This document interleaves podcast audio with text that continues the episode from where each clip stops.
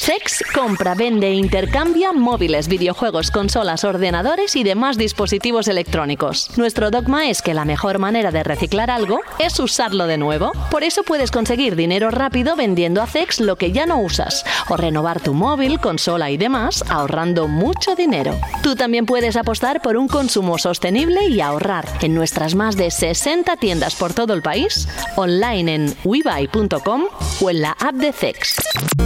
Sex patrocina Vandal Radio. Vandal Radio, Vandal Radio, Radio.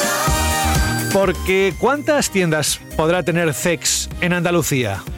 Pues yo la verdad es que no lo sé, pero si vais a la página webuy.com o es.webuy.com, ahí podéis ver todas las tiendas, más de 60, que tiene nuestro patrocinador por toda la península. ¿Por qué digo de esto de Andalucía? Porque queremos celebrar desde aquí, felicitar, aunque es un poco tarde, porque ha sido esta semana, pero bueno, el programa se hace cuando se hace, por el Día de Andalucía y porque tenemos a Juan Rubio para celebrarlo. Por eso está aquí con nosotros. Juan Rubio, muy buenas. Los andaluces queremos. No, hola, José, ¿qué pasa? ¿Qué tal? Hombre, tu vecino ahí en el Reino Unido de estar flipando un poco, ¿no? Que dice este que canta. Bueno, lo tengo. Estos ya- españoles son tan de pandereta, ¿no? Les Sí, gusta la no, alegría, venga, a bailar. No se va a. Bueno, y también te digo una cosa. mm, si se asusta alguien aquí, soy yo de él, porque Telita la que me da los fines de semana con el musicote. Pero bueno, Así, cuenta, cuenta, ¿qué le gusta? pues le gusta saltar. Tiene una cama elástica en el patio y se pone eh, un, o sea, el altavoz ahí, pero de verdad, a un volumen completamente absurdo para que se entere todo el, el barrio y se pone a saltar y hacer ejercicio en la cama elástica. Pero- Cuando- lo bueno es que solo cuando está el tiempo bueno y aquí en Inglaterra, pues bueno, no, Que no abunda. Pero, sí, sí. Pero, ¿qué música pone? Bueno, de todo. Lo o sea, lo malo es que no paga el Spotify Premium y entre tema y tema te tienes que tragar los anuncios. y Es lo que te parte un poco por la mitad. Y te- te- o sea, te juro que esto es verdad. No, te- no es broma, José, en serio. Como el otro día un meme en el que estaba alguien descansando con música. Siente la música, relájate. Atención, nuevo anuncio de hemorroides. Dices, bueno, es lo Sí, que sí. tiene no pagar ¿En el? Spotify. En fin. Bueno, oye, que, ¿cómo estás? Bien. Sí, eh, flipando un poco, ¿no? También por todo lo que está sucediendo, porque yo creo que una situación así en la industria de videojuego, al menos que yo recuerde, a ver si alguien me corrige esto, pero yo no recuerdo una cosa tan intensa pf, nunca. A ver, hubo un, un crash, ¿no? Hace también muchos años, pero yo creo que el tamaño de, del- de la industria hoy en día es muchísimo mayor. También tenemos muchísimo más acceso a noticias, porque antes, bueno, tú sabes, si cerraba un estudio, te enterabas porque no salía ningún juego más de ese estudio, ¿no? No porque lo viese en la noticia. Mm. Y hoy en día, bueno, el impacto mediático y, y el tamaño de la industria es, es mucho mayor y somos mucho más conscientes de, de lo que está pasando. Redes sociales también, donde la gente comenta, la, la propia gente, ¿no? Que, que se ve afectada por los despidos y, y Mm. los cierres de estudios. Entonces, bueno, como pasar hubo algo similar, pero yo creo que, que como bien dice, ¿no? A esta escala mm, probablemente es algo sin, sin precedentes. Pero aparte de los despidos, que luego entraremos, ¿eh? porque ahora os explico de qué va a ir este programa. No quiero llamarlo especial, pero sí que se va a centrar en un tema, es el que estamos viviendo, es la crisis de los videojuegos. A ver, eh, intentamos plantear un debate y esto puede tener distintas aristas, igual nos vamos incluso a la parte creativa, no lo sé, pero sobre todo nos da pie todo lo que está sucediendo en las últimas horas a todos los despidos que ya se sucedieron en el 2023, ya vamos por el 2024 y estamos, si no lo hemos pasado ya, estamos a punto de sobrepasar la cifra de personas que se han quedado, están relacionadas con la industria del videojuego, que se han quedado sin trabajo, pero luego vamos a explicar eso y también porque hoy Juan desde su perspectiva profesional puede aportar muchísimo en este tema. Pues oye, encantados de que estés, Juan. Bienvenido. Muchas gracias por darme esta sorpresa, que sabe que siempre que está, bueno, lo dice Jorge, es que se le nota, a José se le nota cuando viene alguien nuevo o alguien distinto, pues que se le nota que está contento. Sí y no. A ver, también me alegra que esté él. Jorge Cano, muy buenas. Hola, buenas. También me gusta que estés tú. De hecho, cuando no estás tú, me falta como, no sé, la mermelada una tostada. Una cosa así. Ya te llevas un buen berrinche. Voy a ver si falto algún programa próximamente para que, para que no te acostumbres. Oye, que mira, he explicado un poco por encima lo que es el planteamiento de esta edición número 25 de la temporada número 11. De hecho, hoy es el primer programa del mes de marzo. Cuando lo estéis escuchando, lo estamos emitiendo precisamente o publicando el 1 de marzo.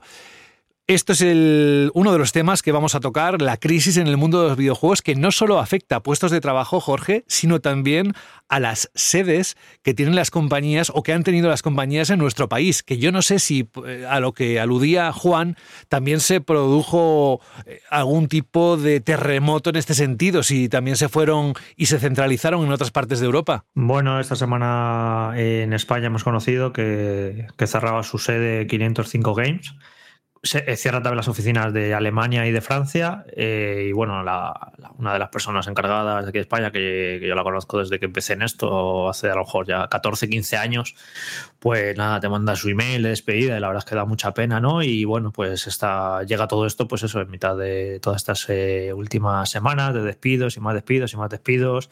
Esta semana también le ha tocado el turno a PlayStation con una cantidad de recorte de empleados brutal que también ha afectado a PlayStation en España.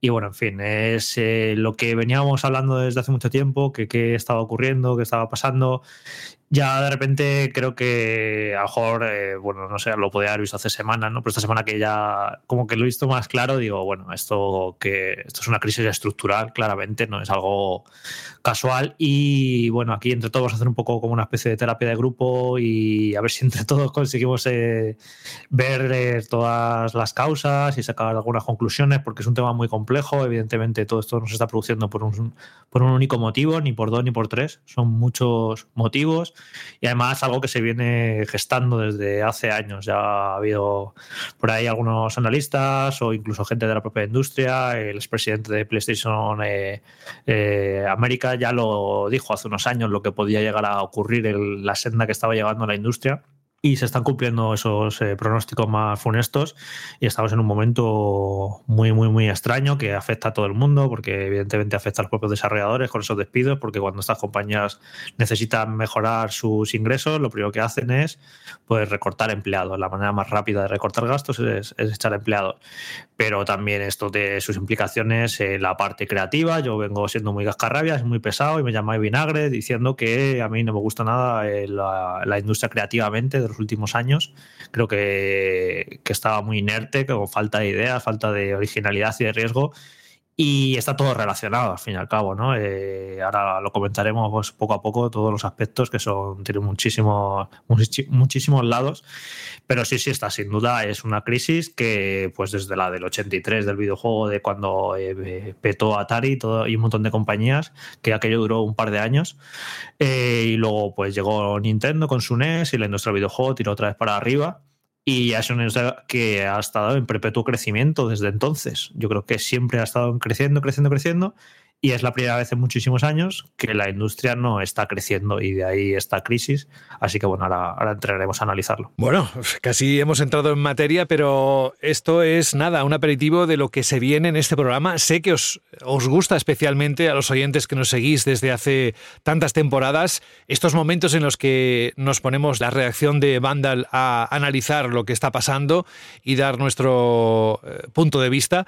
Así que hoy vais a tener esa ración intensa de bueno, opiniones, reflexiones alrededor de algo que a nadie se le escapa en este momento y si además visitáis nuestra web habéis visto titulares que seguro que os han dejado con los ojos bien abiertos. Vamos también a saludar a Fran G. Matas. Hola, Fran. Muy buenas. ¿Cómo estás? Yo bien, pero no hay día que uno no se despierte triste al, al mirar las noticias de videojuegos y cómo está el asunto y cómo mm, no sé cómo afecta a todo, ya hablaremos de eso, pero Sí, no sé, sí. es mm, bastante deprimente.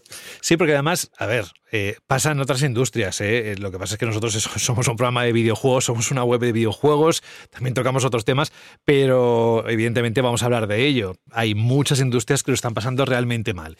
Y Alberto González, muy buenas. Muy buenas, José, ¿cómo estamos? También sí hablamos de lo que es la industria audiovisual, los majors o las majors. Sabemos que Warner no está pasando por su mejor momento, con los batacazos en las taquillas de cine, que si la plataforma esta no para de subir o, o todas suben de precio. O sea, es que se juntan muchos temas y a ver, necesitamos también un pequeño respiro, ¿eh? porque todo no puede ser eh, tan negro o negativo. Sí, la verdad es que eh, Jorge ha comentado o ha dado en la clave en uno de los aspectos de esta, crisis que estamos viendo en el sector del entretenimiento porque la podemos extender a diferentes facetas de lo que sería el ocio. Ya no es solo los videojuegos, es que las grandes tecnológicas, ahora también lo debatiremos, también tienen unos problemas. La industria del cine y de las series también están sufriendo una serie de problemas que la gran mayoría vienen por por no haber calculado bien ese, ese crecimiento irreal ¿no? que ellas pronosticaban durante la pandemia, eh, sobrevalorando lo que, lo que, lo que ellas mismas eh, valían, las producciones que estaban haciendo, y al final pues el golpe ha venido por partida doble, porque ya no es solo una crisis que está afectando a un montón de personas en los diferentes departamentos, tanto la industria del videojuego como, como he comentado, ¿no? la industria del streaming, sino que también están, pues de una manera u otra, apuntando a los consumidores, como en el caso de lo que has comentado, de subidas de precios para compensar los sobrecostes, las pérdidas, todo ese desbarajuste a nivel empresarial que están, pues a día de hoy, pagando las consecuencias de, durante esos crecimientos irreales de la, durante la pandemia. Pues sí, de todo esto vamos a hablar incluso además con Rubén Mercado, que no está ahora mismo conectado, pero que lo hará en unos minutos. No podía faltar a unas reflexiones así. Le necesitamos, queremos saber lo que opina, aunque ya más o menos él suele compartirlo, la parte de la industria que más le toca, más conoce, en la que ha invertido más años de su vida. Y yo creo que también nos puede arrojar algo de luz a lo que cree que esté pasando y lo que puede llegar a pasar. Nosotros sabemos algo muy cierto que lo que viene ahora es un consejo de sex. Al caer la noche se escuchan las almas en pena de la electrónica que ya no usas. ¡Véndeme o te robaré el wifi! Pasa de ese móvil y véndeme a mí que soy una tablet y la tengo más grande. La pantalla mente sucia. Mejor a mí que soy una consola y parada se me va la perola. Trae tus aparatos electrónicos a Zex y te daremos dinero en efectivo. Da una segunda vida a tus consolas, juegos móviles, tablets, ordenadores, películas y mucho más. Lleva tu electrónica a Zex y consigue Pastuki de la buena. Tiendas por todo el país y también online. Busca CEX. Hoy han ensayado un poco más.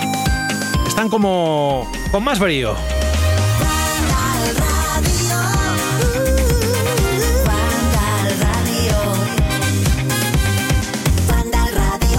Ah, por cierto, hoy acabaremos esta edición, la número 25, como dije antes, por todo lo alto con una canción de David Bowie. Ah, y no me he presentado yo por si alguien está despistado, pues nada, que saludos de José de la Fuente, que hoy estoy un poquito más recuperado que la semana pasada, sé que nos importa mucho, pero que sigo siendo solidario con toda aquella gente que lleva esos virus a rastras y están pasando pues unos momentos algo complicados o muy complicados, porque depende de la persona. Vamos, que va por vosotros.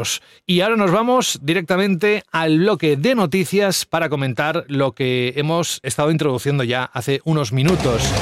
Si en 2023 se calcula que aproximadamente perdieron unos 10.000 puestos de trabajo dentro de la industria del videojuego, 2024, en lo que llevamos, lo va a dejar en nada, lo va a alcanzar en nada, teniendo en cuenta que antes de anunciar estos despidos, los que vamos a relatar ahora, la página Game Industry Layoffs, que recoge los puestos perdidos en el sector, había registrado 6.100, lo que supone que ahora, con lo de Sony, se han llegado a los 7.000 despidos en dos meses y subiendo, ¿eh? Vamos a empezar con la parte de Sony. Jim Ryan, presidente y director ejecutivo de Sony Interactive Entertainment hasta el 1 de abril, de momento lo es, anunció a principios de esta semana en el blog de PlayStation la reducción de la plantilla en un 8%, lo que afecta a unas 900 personas de todos los departamentos, incluidos los estudios. Esto supone el cierre, por ejemplo, de London Studio. Esto hay una lágrima ahora mismo que está saliendo, le está cayendo por el rostro a, a Juan, lo sé.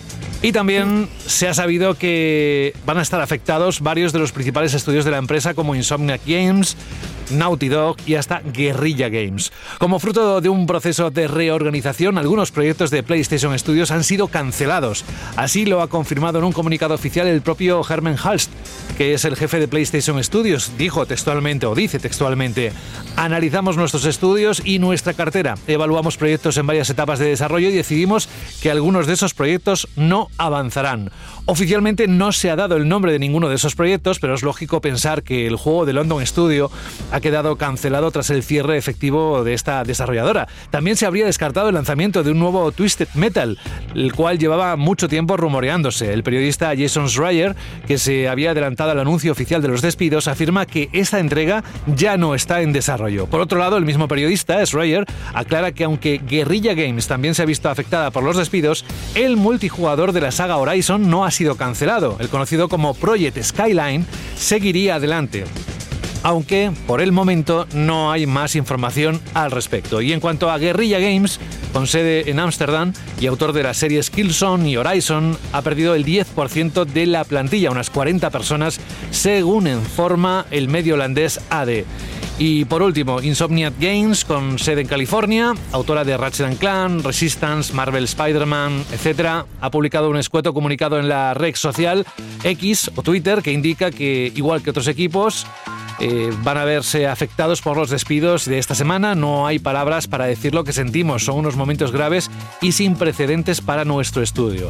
Y antes de dar paso a mis compañeros, a todo esto se suma Electronic Arts, porque como si se tratara de un pistoletazo de salida, el anuncio de Sony, pues ha habido un nuevo actor dentro de todo de todo este escenario, que es Electronic Arts, ya que ha dado a conocer un reajuste de plantilla que supone el despido de aproximadamente el 5% del personal, según el comunicado del director ejecutivo de la editora, Andrew Wilson. Esto supone unas 670 personas y un cambio en la estrategia de la editora, que ahora se centrará más en sus propiedades intelectuales que en las ajenas.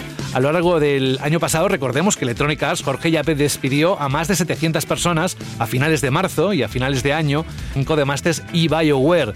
Y bueno, los despidos suponen el cierre de Richline Games, el cambio de estrategia, pero bueno, Mass Effect, Dragon Age, Dreadwolf parece que están asegurados. Y aquí, Alberto, ojo, porque también parece que se confirma el fin del juego de Mandalorian. Se cree que este juego iba a tener un ritmo muy rápido, que iba a utilizar el Unreal Engine 5 en vez de el Frostbite, que es el propio de Electronic Arts. Bueno, incluso tenía corte vertical y tenían varios diseños hechos en niveles, pero que va a ser uno de los que va a la basura, no se va a hacer.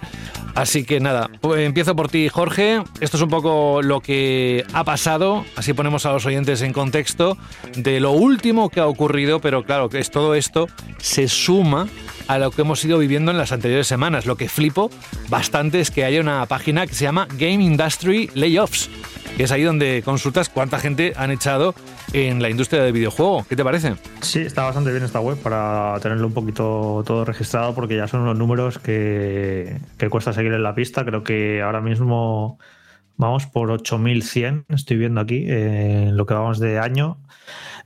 Voy a hacer un chiste un poco humor negro, que ya sabes que a mí me gusta bastante el humor negro. Lo bueno de esto es que se han despedido a tanta gente en estos dos primeros meses del año que ya lo que queda de 2024 no creo que vaya mucho más, pero bueno, eh, ya veremos, porque entre todo lo que llevamos de 2023 y lo que llevamos de 2024, yo creo que no hay casi estudio ya grande que no haya hecho sus ajustes, ¿no? Eh, habría que buscar qué compañía no ha anunciado despidos, pues es que yo creo que todas ha sido un goteo desde hace meses, una cosa eh, brutal. Así que yo espero que ya lo que queda de 2024 no haya muchos más despidos, porque ya todas las compañías han hecho sus ajustes. Y bueno, ya como hemos comentado tantos despidos en las últimas semanas, ya te quedas un poco ya sin palabras, ¿no? De qué decir para no repetirte. Yo sí que quiero hacer un comentario que no se me olvide antes de que entremos en- ahora a analizar todo esto. Es eh, las declaraciones de Jim Ryan que me parecen repugnantes. Eh, porque esos, estos discursos de marketing, ¿no? De eh, qué pena, que era una persona súper talentosa, bla, bla, bla, bla, bla. Y encima, eh, que lo podéis leer porque si no lo habéis leído para que me entendáis lo que quiero decir, que parece que te están haciendo un favor a ti como jugador con esos despidos. O sea, viene a decir al final, en las conclusiones, que están despidiendo a toda esa gente por tu bien, ¿sabes? Es como, estamos despidiendo al 10% de la plantilla para poder hacer mejores juegos para ti, no sé qué, pero es en plan, pero ¿cómo puede ser tan perverso el, discurso, por favor, ¿sabes? Di que bueno, que queréis recortar gastos, que despedís a gente y ya está, pero, pero por favor, encima darle la vuelta a hacer esa cabriola repugnante de que lo hace por los jugadores, por favor, por favor. O sea, me parece una, absoluta vergüenza y nada, y quería, quería comentarlo porque es que es alucinante lo de esto del marketing, las compañías y demás. Eso de, de despedir a gente y encima da- darle la vuelta de una manera que eso, que parece que nos está haciendo un favor a los jugadores con esos despidos. En fin. Un apunte, porque también es de lo mismo. Eh, el tema de ir a visitar London Studio, hacerse una fotito súper guay con los empleados, en plan de "Buah, os quiero mucho, mi- mis minions, y a los pocos días despedir a esa misma gente con la que te has echado foticos abrazándola, eh, o sea, me parece de un mal gusto. O sea, que no, no voy a decir los calificativos que tengo ahora mismo en la cabeza, vaya. Sí, y, no querido, y no querido investigar una cosa porque, digo, no me quiero enfadar. Lo vi ahí que lo pusieron en los comentarios de una noticia y dije, bueno, a lo mejor es troleada. Digo, no, no voy a investigarlo por si acaso, pero Helmut Hus también el, el día de los despidos, al parecer, está posteó fotos en Instagram haciendo surf en California. Tan contento. Eh, no, he querido comprobarlo, si era ese mismo día, si fue unos días antes, porque en plan, no me quiero cabrear más de la cuenta. Pero telita a veces el poco tacto que pueden llegar a tener eh, estos directivos y como tú dices, pues madre mía, hacerte las fotos ahí con la gente cuando lo vas a despedir dentro de unos días. Es que es eso, ya no es ni, ni una pizca ni un ápice de, de humanidad siquiera, ¿no? Igual que estos discursos como digo yo, que son bastante vergonzosos. A ver, yo. Eh, es que, a ver, yo igual no quiero morderme un poco la lengua, ¿no? Por respeto, por educación y por hacer uso de una plataforma más o menos pública como esta, pero yo creo que, que mucha gente esta que está en puestos de, de CEO, ¿no? Director ejecutivo y esas cosas, un puntito de, de psicopatía tienen que tener. Un, ¿sabes? Están completamente desconectados de, de la humanidad y ellos no ven a sus empleados, ¿no? Que al fin y al cabo trabajan para él. No los ven como gente, son herramientas esas herramientas me generan tanto dinero y luego, pues si en algún momento no me interesa el dinero que generan, pues a la calle, me da igual y cierro. Y, y más, una persona como James Ryan, que a la vista está, es un tío al que no le gustan los videojuegos en lo más mínimo. El, su, o sea, que de cara a los inversores, pues seguramente perfecto, ¿no? Porque lo que ha hecho desde que entró en Sony fue cómo podemos ganar el máximo dinero posible, que me parece perfecto, ¿no? Eh, en una empresa pero yo creo que ha sido una estrategia muy a corto plazo y el tema de, pues, de sacar juegos en, PC y esas cosas, yo creo que al final, y bueno, le está pasando un poco a, a equipos también, ¿no? Eh, si tú te fijas cómo funciona y se ha, se ha filtrado todo esto, se ha visto todo el tipo, todo el tipo de documentos que, que hablan de, de los ingresos de la empresa, Sony depende muchísimo del PS Plus, ¿no? De las suscripciones, de los micropagos de la gente que juega al Fortnite, al FIFA y tal, y se lo juega en, Play 5. Eh, y yo creo que, que su estrategia, obviamente sí funciona, ¿no? Si tú sacas un juego en dos plataformas y después de, cuatro consolas de exclusividad, o incluso seis, ¿no? Si metes las portátiles, eh, obviamente, pues sí, mm, la gente tiene muchísimas ganas de jugar esos juegos, te lo va a comprar, perfecto. Pero ¿qué pasa? En el momento que lo conviertes en, en una estrategia y no algo puntual, la gente va a dejar de comprarte la consola. Mm, o sea, este año ya no han cumplido con las expectativas de, de ventas de Play 5 y han reducido las del año que viene. Mm, ¿Por qué? Bueno, porque la gente sabe que, por ejemplo, el Helldivers, el último pelotazo que han pegado, ¿no? Uh, sí, vaya, exitazo, lo sacan en PC, vende un montón, la, a la gente le flipa, perfecto. Pero ahora la gente sabe que ya no tiene que comprarse la Play 5 para jugar a Helldivers, la gente sabe que va a salir en día uno en PC, la gente sabe que puede jugar en PC sin pagar por el PlayStation Plus. Es que al final, y además con la accesibilidad, ¿no? Lo fuerte que está el mercado de, de PC últimamente. En cosas como la Steam Deck, ¿no? Me parece un ejemplo per- perfecto de consolidar el, el PC y hacerlo accesible para gente que, bueno, que simplemente pues, quiere meterse en una tienda, comprar un juego y jugarlo, ¿no? Rollo como, como hacer una consola. Y, sí, una estrategia fantástica para ganar dinero ahora, pero que a largo plazo yo creo que le veo un poco las costuras, ¿no? Empiezas por devaluar la, fortaleza de la marca, que, iba genial, ¿no? Sí, los juegos te salen mucho más rentables, pero a mí me parece un poco, y lo he dicho varias veces, ¿no? Que mm, pan para hoy y hambre para mañana. Porque es que le estás dando a la gente razones para no comprarte la Play 5 que lo que te da dinero no es el Horizon, el Spider-Man y lo que sea, lo que te da dinero es la plataforma.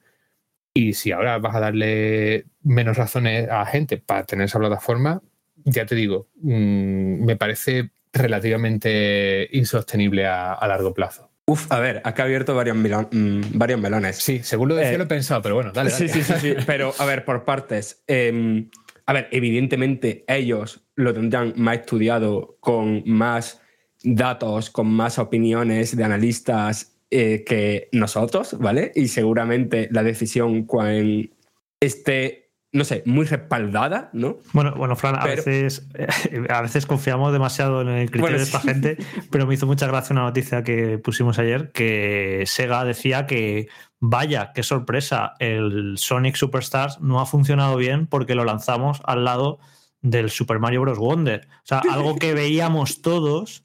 Ellos, los que deciden y ponen la fecha y se lanzan sus juegos, eh, no lo supieron ver y se sorprenden ahora. A veces eh, las compañías pensamos que las compañías eso, eh, hacen estudios de mercado sofisticados, están lideradas ahí por gente súper inteligente y demás, pero luego a veces te demuestran que, toman de decisiones hecho, un poco...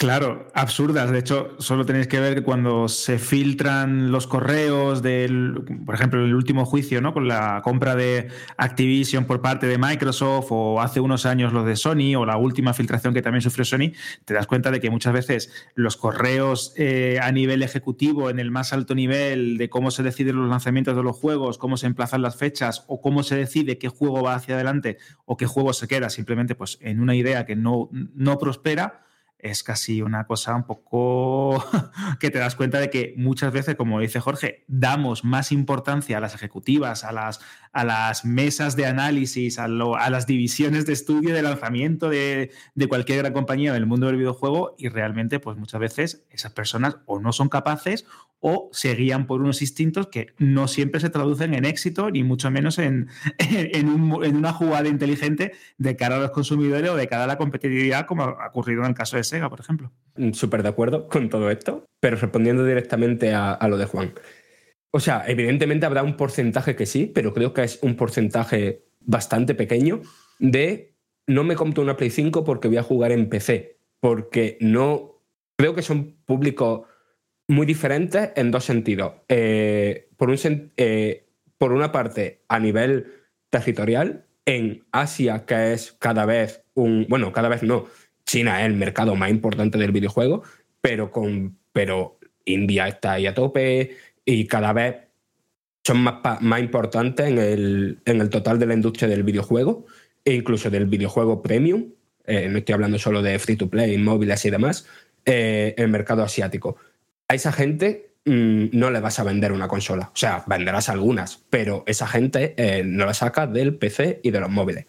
Y después, en el mercado occidental, la gente que se piensa si comprar o no una consola de 500 euros, o bueno, 550, que ya le parece una barbaridad, la mayoría de esa gente no va a pensar, no, mejor me voy a hacer un ordenador similar de potencia que mínimo, mínimo, mínimo son 1200 pavacos. No veo ahí solapamiento del público tan claro como, como lo ve cierta gente. Pero Y yo sí que veo, Fran, un intangible, que es que, vale, sí, hay mucha gente que no se iba a comprar en ningún caso un PC para jugar. Yo el primero. A mí es que no me gusta jugar en PC, paso muchas horas delante del PC trabajando y yo quiero jugar en una consola, en el sofá, en la tele y no me gusta jugar en PC. Y como yo hay muchísima gente, ¿vale? Pero aunque en ningún caso tuviera la intención de comprarte un PC, porque ahora mismo en un PC la plataforma ideal para jugar a prácticamente todo, menos a los juegos de Nintendo, eh, tú sientes que le han quitado valor a la marca PlayStation. Tu PlayStation es menos especial ahora de lo que era hace 10 años. Hace 10 años tú tenías tu PlayStation en la que podías jugar unos juegos que solo se podían jugar ahí. Esos grandes juegos de Sony y demás. Y el hecho de que ya aparezcan en PC le quita valor en, sí mismo a, tanto a PlayStation como a, eso, a la propia consola, e incluso yo diría que hasta, hasta a esas sagas. Tú fíjate el lanzamiento que hubo de, de Last of Us, este, que, que fue tan chapucero, los memes que hubo y toda la que se lió. Es que al final, yo para mí devalúas tanto la marca PlayStation como las propias consolas, como incluso a veces las, las sagas, eh, sacando estos juegos en PC, aunque tú no tuvieras en ningún caso una intención de comprarte un PC. O sea, yo creo que sientes como jugador, y mucha gente lo siente así, como que ya no es tan exclusiva tu consola, como que no es tan especial. Yo lo he visto eso, ¿eh? con grupos de, de Sí, amigos pero- de, de que decían, ¿para qué me- PlayStation 5? Va, pero si no tiene juegos, si se lo están sacando en PC, tal.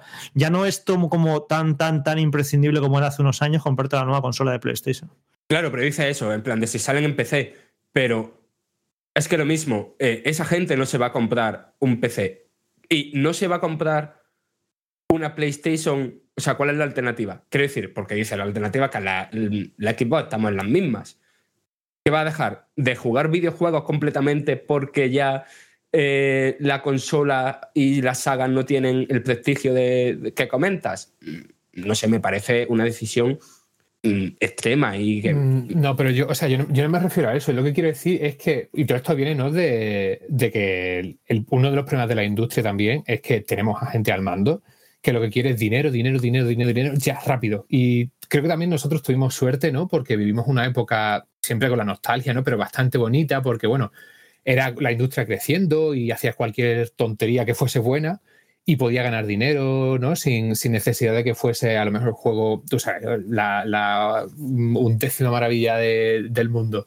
Y bueno, pues se apostaba por la creatividad, venía mucho de, Japón, donde la cultura del videojuego yo creo que, tradicionalmente ha sido diferente.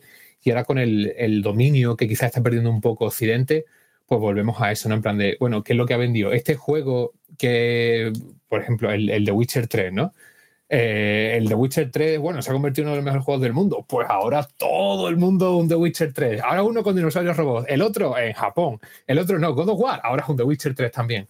¿Sabes? Assassin's Creed, no, no, no, ahora es un The Witcher. Entonces, vivimos en una industria donde algo funciona y ahora todo, todo, todo es eso. Y acaban, pues, con el, o sea, hundiendo esa creatividad, ¿no? Que, que pasa a manos de, de, lo- de los juegos indie. Esto, que Perdona que te interrumpa, pero esto, esto que has dicho es para mí la clave de muchos del- de los efectos negativos que estamos viendo con esta crisis, porque es que hemos llegado a un punto en el que la industria de los videojuegos, las tendencias muchas veces avanzan más rápido que los ciclos de desarrollo y al fin y al cabo los resultados son calamitosos. Es que hemos visto lo que ocurre cuando inviertes 200 o 300 millones de euros en un juego de piratas como Skull and Bones o en un juego online como Anthem que lo que querías era eh, un Destiny Killer y al final se eternizan tanto estos desarrollos, o como tú has comentado, todos los juegos con elementos RPG y mundos abiertos o misiones parecidas a The Witcher, se eternizan tanto que cuando llegan al mercado o ya han pasado de moda o el mercado está sobresaturado con títulos muy similares. Y esto acaba repercutiendo pues en la competencia, en a la hora de elegir qué juego es el que triunfa o cuál es el que acaba fracasando y acaba generando una imagen pues de absoluta, eh, vamos a decir, co- copia y pega en la gran mayoría de, de- de ofertas. Y esto, el ejemplo, el ejemplo, comenta, sí, claro. el ejemplo, el ejemplo que hemos visto este, en estos últimos años es, pasó con Destiny, ¿no? Destiny, en un principio, parecía el nuevo boom en la industria, la nueva moda, el looter shooter, Buah, esto es lo que lo va a petar. Entonces, eh, empiezan a, a desarrollarse juegos que imitan a Destiny y han tardado tanto en llegar muchos de ellos que ya pasó la moda de Destiny y, y siguen goteando esos juegos. El, ¿Cómo se llama este juego, Fran? El Outriders, ¿no? Del año pasado. Bueno, y Suicide Eh, Squad. El Claro. Suicide Squad, el Avengers, o sea, todos estos juegos que imitaban a Destiny ya han llegado cuando Destiny ya se había pasado de moda. Por esto de los desarrollos, ¿no? De que son tan, tan largos que no tienen cintura las compañías para estar a la moda y las modas la- eh, vienen muchas veces por la industria indie. Eh, por ejemplo, llega Stardew Valley, lo peta. Empiezan a salir juegos de setas, juegos de setas, juegos de granjas como setas. Un montón de juegos de granjas, todo, pero claro, son juegos pequeños que se pueden hacer rápido y que te puedes subir a la moda, ¿no? Por ejemplo, el año pasado o hace dos años ya eh, lo petó Vampire Survivors. Ahora están saliendo un montón de juegos que imitan a Vampire Survivors, los autoshooters estos, ¿no?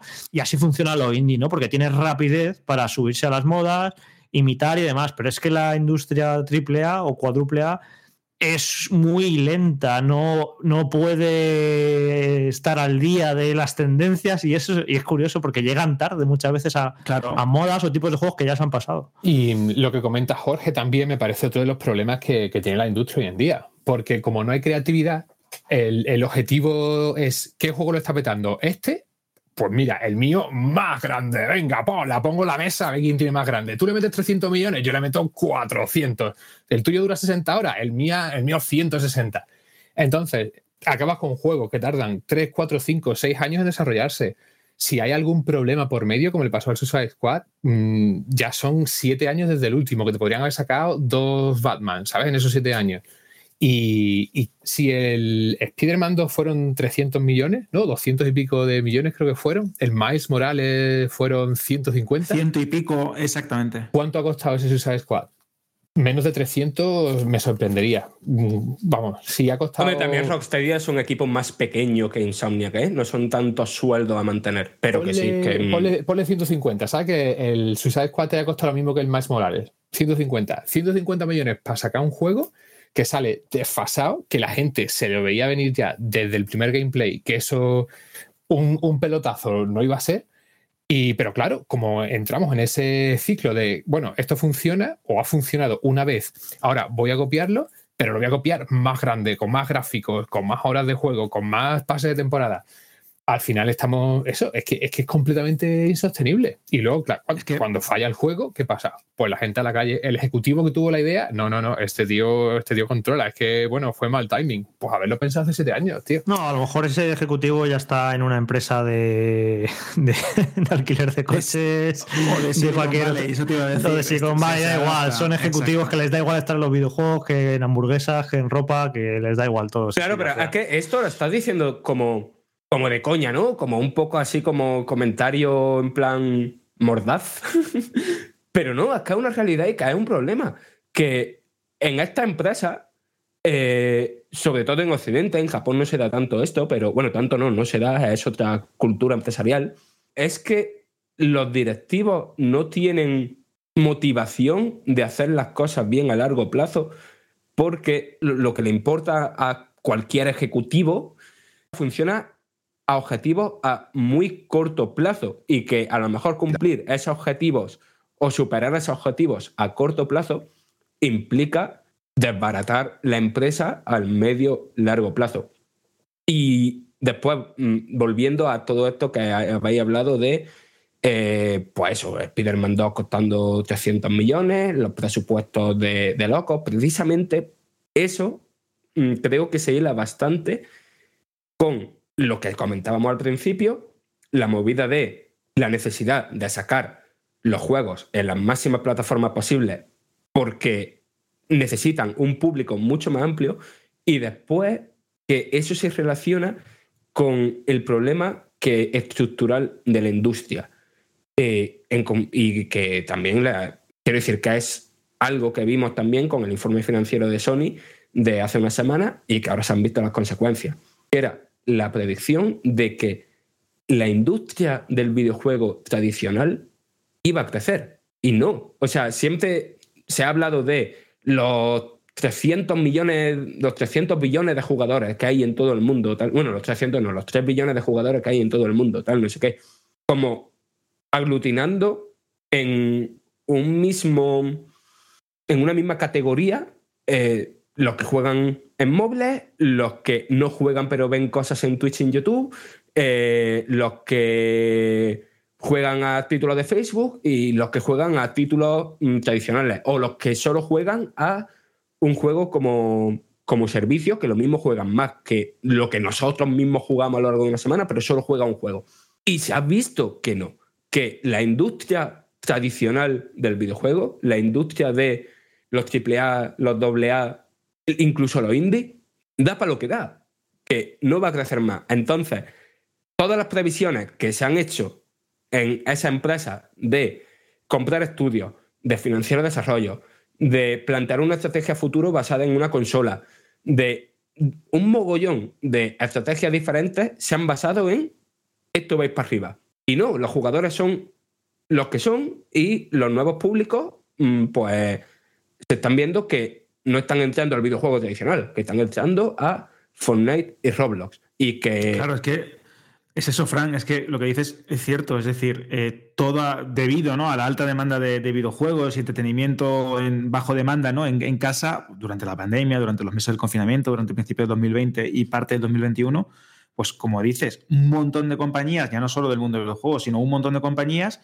pues eh, creyeron que este crecimiento iba a ser algo que se iba a mantener durante los próximos 10 años y que iba a dar pie a una nueva realidad comercial, tanto para el mundo de los videojuegos como para el mundo del cine o las series, y realmente ha sido pues, un, e- un espejismo estadístico, que ahora mismo estamos viendo el impacto muy retardado en la producción de videojuegos, en las, en las propias finanzas o la situación económica de las compañías, y poco a poco, desde el 2022, sobre todo el año pasado, y ahora con este inicio tan catastrófico del 2024, se está dando o se está eh, convirtiendo esta tormenta en una tormenta perfecta, porque una combinación de factores, entre ellas este crecimiento que no ha sido real, eh, una, pre- una precariedad laboral, laboral que también existe en la industria del videojuego y en la industria tecnológica, un montón de inversionistas que se creían que el mundo del videojuego era como el, nuevo santo grial, con inversiones procedentes de Arabia Saudí absolutamente demenciadas en cuanto a, a cantidad de millones de euros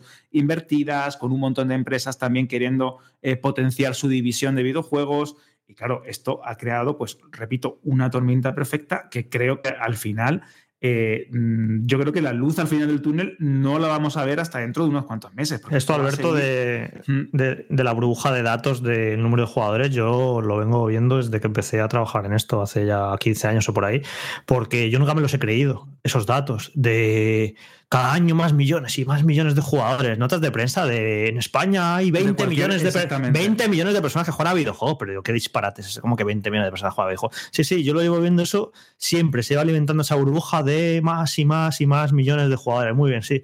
Eh, yo qué sé, pues alguien que juega Candy Crush un día ya es un jugador, o alguien que juega un juego de Facebook ya es un jugador. Como estadísticas, como que el 50% de los jugadores en España eran mujeres. Y yo, ¿cómo? Cuando sabemos los que estamos en esto que eso no es así. O sea, siempre ha habido unos datos muy maquillados y muy inflados y muy artificiales. Y luego, pues eso, el mercado de videojuegos tradicional, el que compra videojuegos, el usuario que compra uno, dos, tres o cuatro juegos al año, ese no ha crecido tanto. Eh, no, eh, se mantiene, yo creo que muy estable en los últimos años. ¿Y qué ocurre? Que claro, que la, por ejemplo, la, la oferta de free to play, que esto es algo que no es nuevo, los juegos free to play, ya llevan muchos años con nosotros, pero es que cada vez son mejores, más complejos, más completos. Eh, al final es eso lo que tú dices, muchos niños que están entrando a lo mejor a los videojuegos jugando a Fortnite, ¿qué educación van a tener ellos a la hora de querer comprar juegos? Si lo que han aprendido es que los videojuegos son gratis. Es que hay un montón de juegos gratis, buenísimos. Y es como qué motivación tiene alguien para decir, para, para que voy a gastar 80 euros en un juego si yo he aprendido desde pequeño a que los juegos son gratis, ¿no? Entonces es eso, el, el problema que tiene la industria es que el mercado de jugador tradicional que compra juegos y que ahora los tiene que comprar a 80 euros, pues está estancado y no ha crecido y entonces ahí es cuando se está viendo en, en problemas, que ya lo dijo el- en la conferencia, en el podcast este de Xbox, para anunciar que va a sacar sus juegos en otras plataformas. Eh, a mí ya fue cuando dije, la fue la voz de alarma para que una compañía como Microsoft dijera abiertamente que la industria está en una crisis y que no está creciendo, a mí me sorprendió muchísimo, porque es la parte interesada. Y que lo dijeran ellos de esa manera tan clara, a mí me sorprendió. Dije, wow, ¿cómo estará la cosa para que lo digan? Y es eso, el mercado de videojuegos sí puede haber más jugadores que nunca, pero eh, usuarios que compren videojuegos, varios videojuegos al año, yo creo que eso no ha crecido y eso es, el- ese es, uno de los problemas de la industria. Puede, puede que esté hasta Jorge. menguando.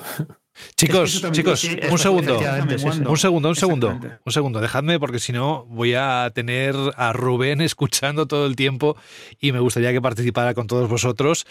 Rubén Mercado, muy buenas. Muy buenas, ¿qué tal? Aquí disfrutando de todos los comentarios. Sí, sí. Hombre, es eh, un poco difícil el integrarse ahora en este momento, pero es que la pregunta que te tenemos que hacer, fíjate, son no una, dos.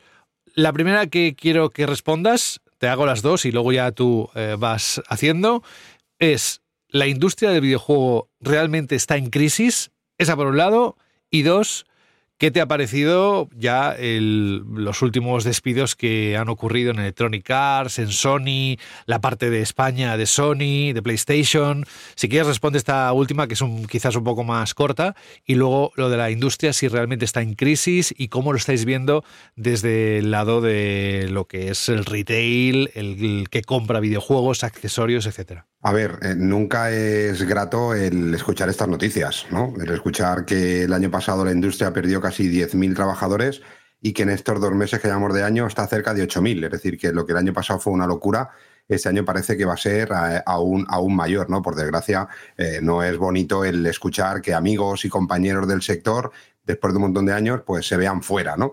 Es más feo un poco también el, el cómo. Yo creo que puede ser más, menos rentable, puede ser más o menos necesario a nivel eh, financiero o a nivel eh, beneficios de la empresa el tener a una, dos o tres personas, pero lo que no es defendible es en algunos casos las formas y las maneras que se están poniendo tan de moda el que, bueno, que no pasa nada como se despida una persona o a otra, ¿no? Eh, eso va enlazado con lo que me preguntas. ¿El sector está en crisis? A ver, el sector está cambiando. Y el problema es que está cambiando de una manera que ni las mismas compañías, que son las grandes protagonistas de esto, las grandes compañías como son Microsoft, como son Sony, que son lo, Nintendo, lo que pasa es que Nintendo como, come un poquito aparte, ¿no? Porque ha tomado un camino un poco diferente a lo que ha tomado la nueva generación de Microsoft y de Sony, ¿no? Eh, pero sí que es verdad que, que, que, ni las mismas compañías saben hacia dónde va a ir. Yo creo que están dando muchos palos de ciego o probando muchas cosas a ver con lo que le funciona y lo que no funciona. Es decir, eh, la noticia de que, de que, PlayStation ha despedido a 900 trabajadores y que seguramente sean más o que seguramente hayan más si las cosas no se reconducen, eh, no tienen mucho que ver con los números que enseñó Sony. Es decir, eh, Sony hace unas semanas dijo que había tenido unos ingresos récord, pero por debajo de sus objetivos. Aquí el problema ya no es tener esos ingresos de récord. Yo creo que la burbuja del COVID, como ha dicho algún compañero antes, pues ha explotado Uh, durante la época del COVID, que hubo un crecimiento muy grande en cuanto a bienes de consumo de entretenimiento, eh, pues es insostenible, no se, puede, no se puede sostener. Se podía sostener la industria tal y como pensábamos que iba si ese crecimiento hubiera seguido, pero claro, lo que a mí me sorprende es que esos grandes gurús que seguramente tengan un conocimiento muchísimo mm, antes que nosotros de cómo van las cosas, eh, que tengan unos datos en teoría mucho más reales y no datos un poco eh, llevados hacia donde quieren, como dice Jorge, ¿no? A veces los datos es, depende de quién los traslade, eh, se pueden sacar cosas positivas. De cualquier dato negativo, depende de quién le interese, puede sacar un dato positivo, claro, ¿no? Y hay claro, intereses. Y hay sí, cosas. sí, por ejemplo, Rubén, lo que acabas de decir, ¿no? Que Sony dijo que el año pasado obtuvo ingresos récord. Es cierto, pero el problema es que fueron ingresos, no beneficios, y Exacto. los beneficios fueron muy pequeños. Bueno, estamos hablando de que PlayStation tuvo en su año, en su último año fiscal auditado, eh, 10.200 millones de facturación.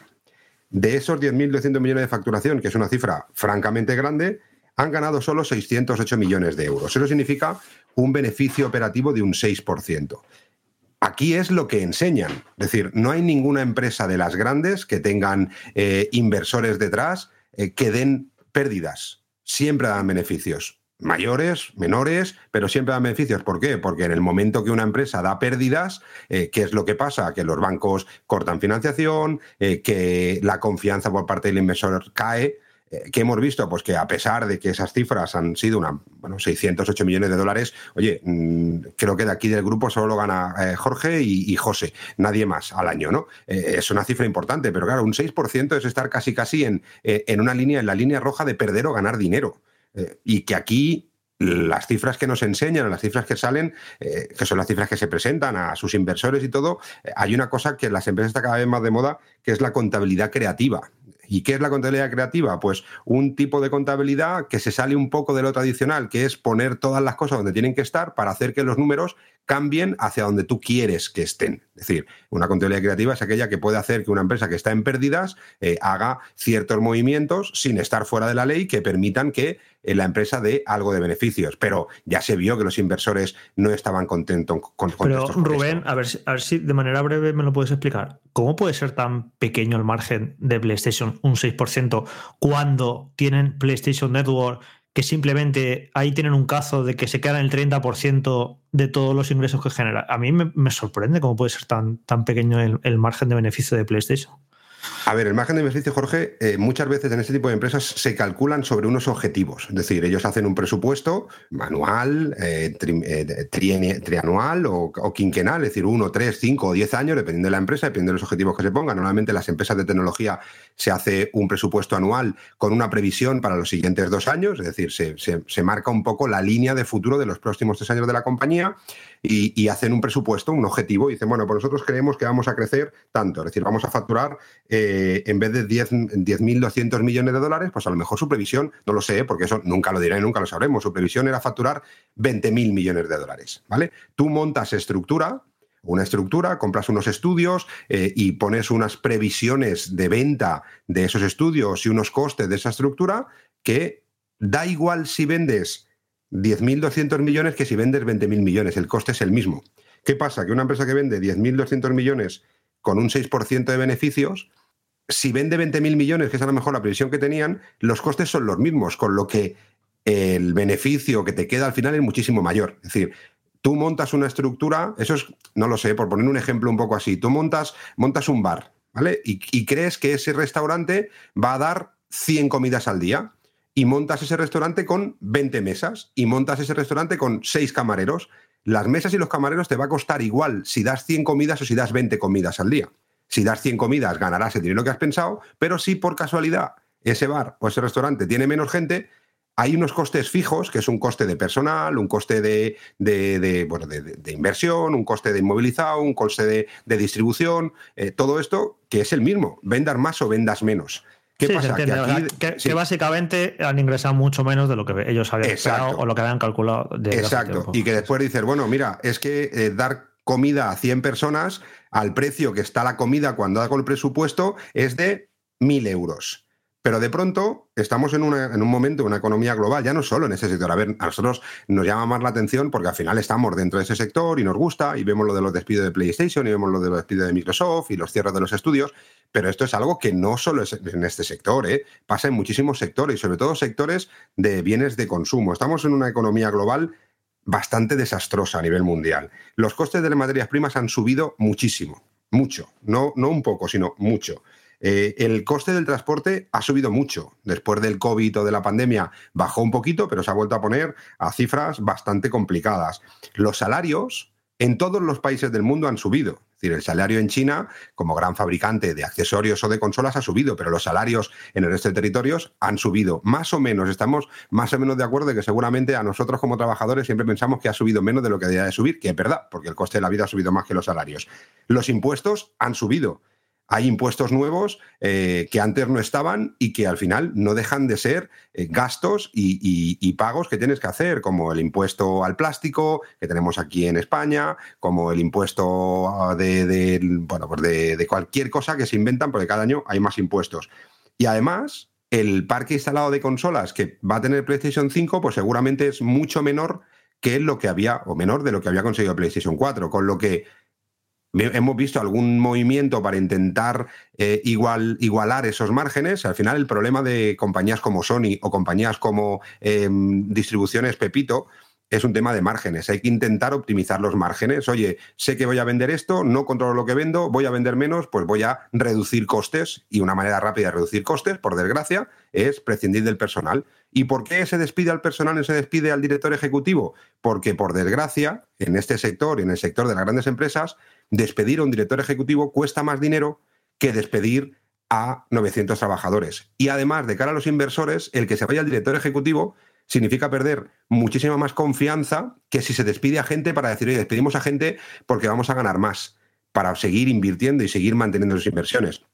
Con lo que aquí se juntan muchas, muchas cosas, ¿no? Veremos a ver hacia dónde van las compañías y si eso quiero, si eso luego podemos hablar un poco cuál es mi, mi visión o lo que estamos viendo, ¿no? Pero, pero bueno, hace, hace unas semanas, eh, Hermer Hulst, el jefe de, PlayStation Studios, eh, dijo algo que yo creo que ya nos daba el camino a lo que estaba pasando y pasó un poquito desapercibido porque, bueno, no pensábamos que hubieran decisiones tan drásticas, ¿no? Que decía, ofrecer las historias inmersivas y narrativas por las que PlayStation Studios es conocido, en el nivel de calidad al que aspiramos, requiere una reevaluación de cómo operamos. La reevaluación de cómo operamos es, es esto, es, vamos a cancelar cosas que sabemos que no se van a recuperar, vamos a despedir a gente para que tengamos menos costes operativos y esto es el primer paso, el reevaluar este modo de operaciones, pues seguramente también habrán, eh, se, re- se revisarán eh, tiempos de desarrollo, costes de los productos, precio de los productos, es decir,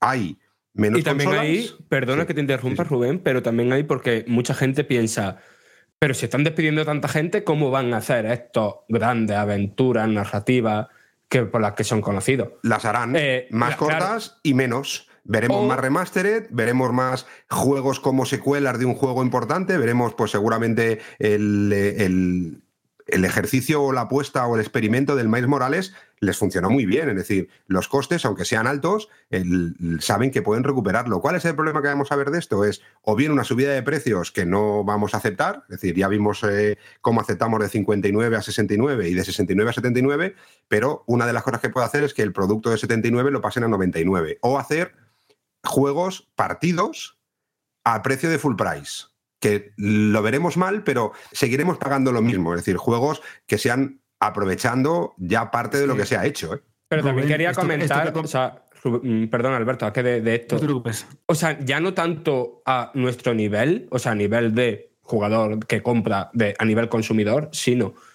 que todos estos empleados que se despiden en mercados occidentales, o bueno, en la industria occidental, probablemente no sean, si la cosa mejora, sustituidos con otros, porque todo esto lo que se va es a externalizar. Todo lo que, no sé, que el desarrollador, lo- los 20 desarrolladores de Insomnia que hacían arbolitos por X dólares al mes, eh, ahora los van a hacer un estudio random de mm, Tailandia por mm, una cantidad irrisoria de dinero. O una inteligencia artificial que simplemente cueste lo que es la puesta en marcha y la utilización. Que hay mucha gente que dice que hay grandes partes, yo todavía creo que estamos lejos, ¿eh? pero que hay muchas cosas, por desgracia para los creativos, que serán sustituidas por la inteligencia artificial eh, y eso supone, claro, no es lo mismo tener un programa de inteligencia artificial que 50 personas trabajando. Que estés haciendo o no estés haciendo nada, tienes que pagarles. Es decir, que en eso estará cambiando. Ya no es tan como era antes, ¿no? Que decía, no, es que un programador de la India por 10 céntimos la hora eh, te hace lo que aquí un, programador de Inglaterra. No, los buenos programadores valen pasta y los buenos diseñadores valen dinero. Seguramente en territorios valgan menos o cueste menos que hacerlo aquí, pero al final, si la inteligencia artificial avanza a la velocidad que avanza, ¿por qué tener personas? Pueden prescindir de ellas. Para mí es una locura y, y yo creo que sería el mayor error, ¿no? El perder tanto puesto de trabajo, pero al final es lo que siempre he dicho yo aquí durante muchos años. PlayStation, Microsoft, Embracer Group, Nintendo, todas las que queráis, pero a eso podemos añadir Siemens, LG, Apple, eh, mm, todas, todas las empresas son empresas y la empresa, el objetivo de una empresa es ganar dinero, punto. Que puedan utilizar eh, la ilusión de los usuarios y todo esto y que eh, lo maquillen como que hacen cosas por nosotros. Hacen cosas por nosotros mientras tengan dinero que sacar nuestro. En el momento que no haya dinero de sacar nuestro y que encuentren otro sistema, eh, dará igual, irán a por el sistema, porque al final el objetivo de las compañías, de todas las empresas pequeñas, medianas y grandes en este mundo capitalista en el que estamos, es ganar dinero. Y si pierden dinero, no harán nada. En el momento que una empresa empiece a perder dinero o que, o que venga un inversor y diga eh, esto no interesa, se olvidarán. Y lo hemos visto con Embracer Group. Embracer Group ha sido una de las mayores compañías compra estudios y ya estaba muy bien las noticias. Embracer Group compra este estudio de desarrollo. Embracer Group compra Gaia, una de las empresas más potentes de merchandising de, de Europa y del mundo. Pero no salen noticias de que el 60% de esas empresas y estudios están desaparecidos, los han quemado directamente. ¿Por qué? Compro esto, si me funciona, perfecto. Si no me funciona, a por otro. Me da igual, me da lo mismo. Y, y en- y es jodido, pero es así. De hecho, lo siento por Alberto, que es que mm, ahora te dejo hablar, lo siento. Pero es que ahora que Rubén ha comentado esto del Embracer Group, dos cositas que han salido mm, mientras grabábamos prácticamente. lo de Saber, ¿verdad? Sí, lo estaba Sí, o sea, lo, ahora mismo. lo de. No, es que no es solo lo de Saber. Y creo que por lo que han dicho se vienen más. Por un lado, eh, Embracer se va a quitar de en medio Saber Interactive por 500 millones de euros y van a seguir desarrollando el Star Wars KOTOR Remake. Eh, también van a vender, eh, no se sabe la cantidad, Gearbox eh, Entertainment, ya sabéis, los de, los de Borderlands. Y, dicen que probablemente que haya más ventas. Ya sabéis que Embracer pues, compró Crystal Dynamics, compró Eidos Montreal, compró un mogollón de estudios en los que después de que se fuera al garete un acuerdo con el con Savi Games, creo que se llama, que es este fondo de inversión de la industria de videojuegos del al final asociado al gobierno de Arabia Saudí, se fue ese acuerdo a la caca y en cuanto eso ocurrió, pues empezaron con despidos, cierres, mm, como, lo de, como el de Volition y tal y cual. Yo volviendo a una cosa que estaba apuntando muy bien Rubén, con el tema de los ciclos económicos, de tanto la expansión como la retracción de las grandes empresas, como muchas veces estos periodos ¿no? de, ciclos o ciclos de crecimiento totalmente loco y desbocado, pues siempre, siempre al final suelen tener como una fase de ajuste, donde se revalúan inversiones y estrategias. Vale, esto lo entendemos a nivel corporativo, a nivel de- en la sociedad capitalista en la que vivimos. Pero es que también los consumidores eh, van cambiando sus, eh, sus preferencias o la manera en la que compran y gastan en los videojuegos. Jorge lo ha comentado, hay una generación entera de, usuarios y de aficionados a los videojuegos que están acostumbrados a que un juego no tenga que costar dinero. Simplemente acceden a él, se lo descargan gratis en una consola, en su PC, en su teléfono móvil o en su dispositivo de juego, donde queráis, pero simplemente están pues sujetos a o micropagos muy concretos o a tarjetas prepago que pueden acceder en cualquier tipo de tienda o se las pueden dar sus padres eh, mediante un código o mediante lo que sea. Y la tendencia de consumo va cambiando. Y esto afecta de una manera directa a la popularidad, a la rentabilidad de muchos géneros o videojuegos. Sí, todos conocemos el caso de FIFA o el caso de EA Sports, eh, UFC, como lo queramos llamar ahora, etcétera. Vale, pero es que es verdad que el juego se compra. Quién sabe si dentro de unos meses, sobre todo, de- o dentro de unos años, después de estas ci- circunstancias que hemos visto en Electronic Arts y esta gran ola de despidos, si ese juego se modifica para convertirse en un título como servicio y aprovechan, pues de alguna otra manera, el FIFA Ultimate Team o como se llame ahora, ¿no? Es decir, que los consumidores siempre están en const- en constante evolución y esto también afecta muchas veces a las propias tendencias, modas o los videojuegos que se desarrollan. Y como Pero, Alberto- durante todo este programa, eh, eh, se tarda muchísimo en desarrollar un videojuego y cuando llega al mercado puede que esté completamente desactualizado y tengan que revisionarse. Luego, Pero Alberto, tú no, tú que estás comentando, so- solo una pregunta muy rápida, muy rápida. ¿No crees que los juegos por servicio ahora mismo, que es la locura y que están todos intentando tener juego por servicio, es uno de los principales males de este sector? Porque al final un juego por servicio Claro. hay uno o dos, pero es, Es que, que- ese juego por servicio te quita muchísimo tiempo. Muchos usuarios compran un solo juego al año. Entonces, es que ese es el un tema. problema. Ese es el tema. El, el mercado, lo que lo, hemos comentado antes en el, en el programa, el mercado está totalmente saturado y muchas veces está saturado de títulos o videojuegos que se asemejan demasiado de una forma excesiva los unos con los otros. ¿Por qué? Porque hay uno que funciona y eh, automáticamente las grandes empresas quieren su propia alternativa para intentar monetizarla. Y como se tarda mucho en desarrollar un videojuego a día de hoy y los tiempos de desarrollo son muy complicados, los costes también, las máquinas cada vez son más complejas, no de programar, sino los usuarios exigimos también que se vean cada vez mejor los juegos, al final acabamos en un ciclo sin final. Pero es que a lo que yo voy es que el poder adquisitivo de los jugadores o de los usuarios o de todos nosotros a día de hoy se está reduciendo muchísimo. Los sueldos, como has comentado Rubén, no van acorde al, nivel de vida que se les exige a día de hoy. Eh, el acceso a un montón de, de bienes es cada vez más complicado. Y cuando tú dedicas una gran parte de tu sueldo o una gran parte del dinero que tienes para ocio o recreación a cosas muy concretas o a un solo juego, como bien has apuntado, es muy difícil que los AAA que se suceden mes tras mes en, en nuestras estanterías o en las tiendas o en las tiendas digitales, es muy complicado dar abasto. O, El, o que el tú sector como está ahora es el sector como está ahora es, Es totalmente insostenible es, insostenible, insostenible. No, no, no hay más es que es así es, es insostenible no se puede Es decir crear un juego AAA ahora vale tres o cuatro veces más que crear un AAA en PlayStation 4 se mantienen los precios aunque los costes han subido han subido algo pero eh, no acorde con lo que han subido los precios la base instalada de jugadores es menor la base instalada de comparadores de videojuegos es menor. ¿Por qué? Por los juegos por servicio, porque comprar menos, por los juegos gratuitos, por los sistemas de streaming, que a mí siempre he defendido lo de Game Pass. Y que creo que de cara al usuario, al usuario, es un- una solución eh, brutal. Tenés una cantidad de juegos enormes por un coste que ahora mismo es irrisorio.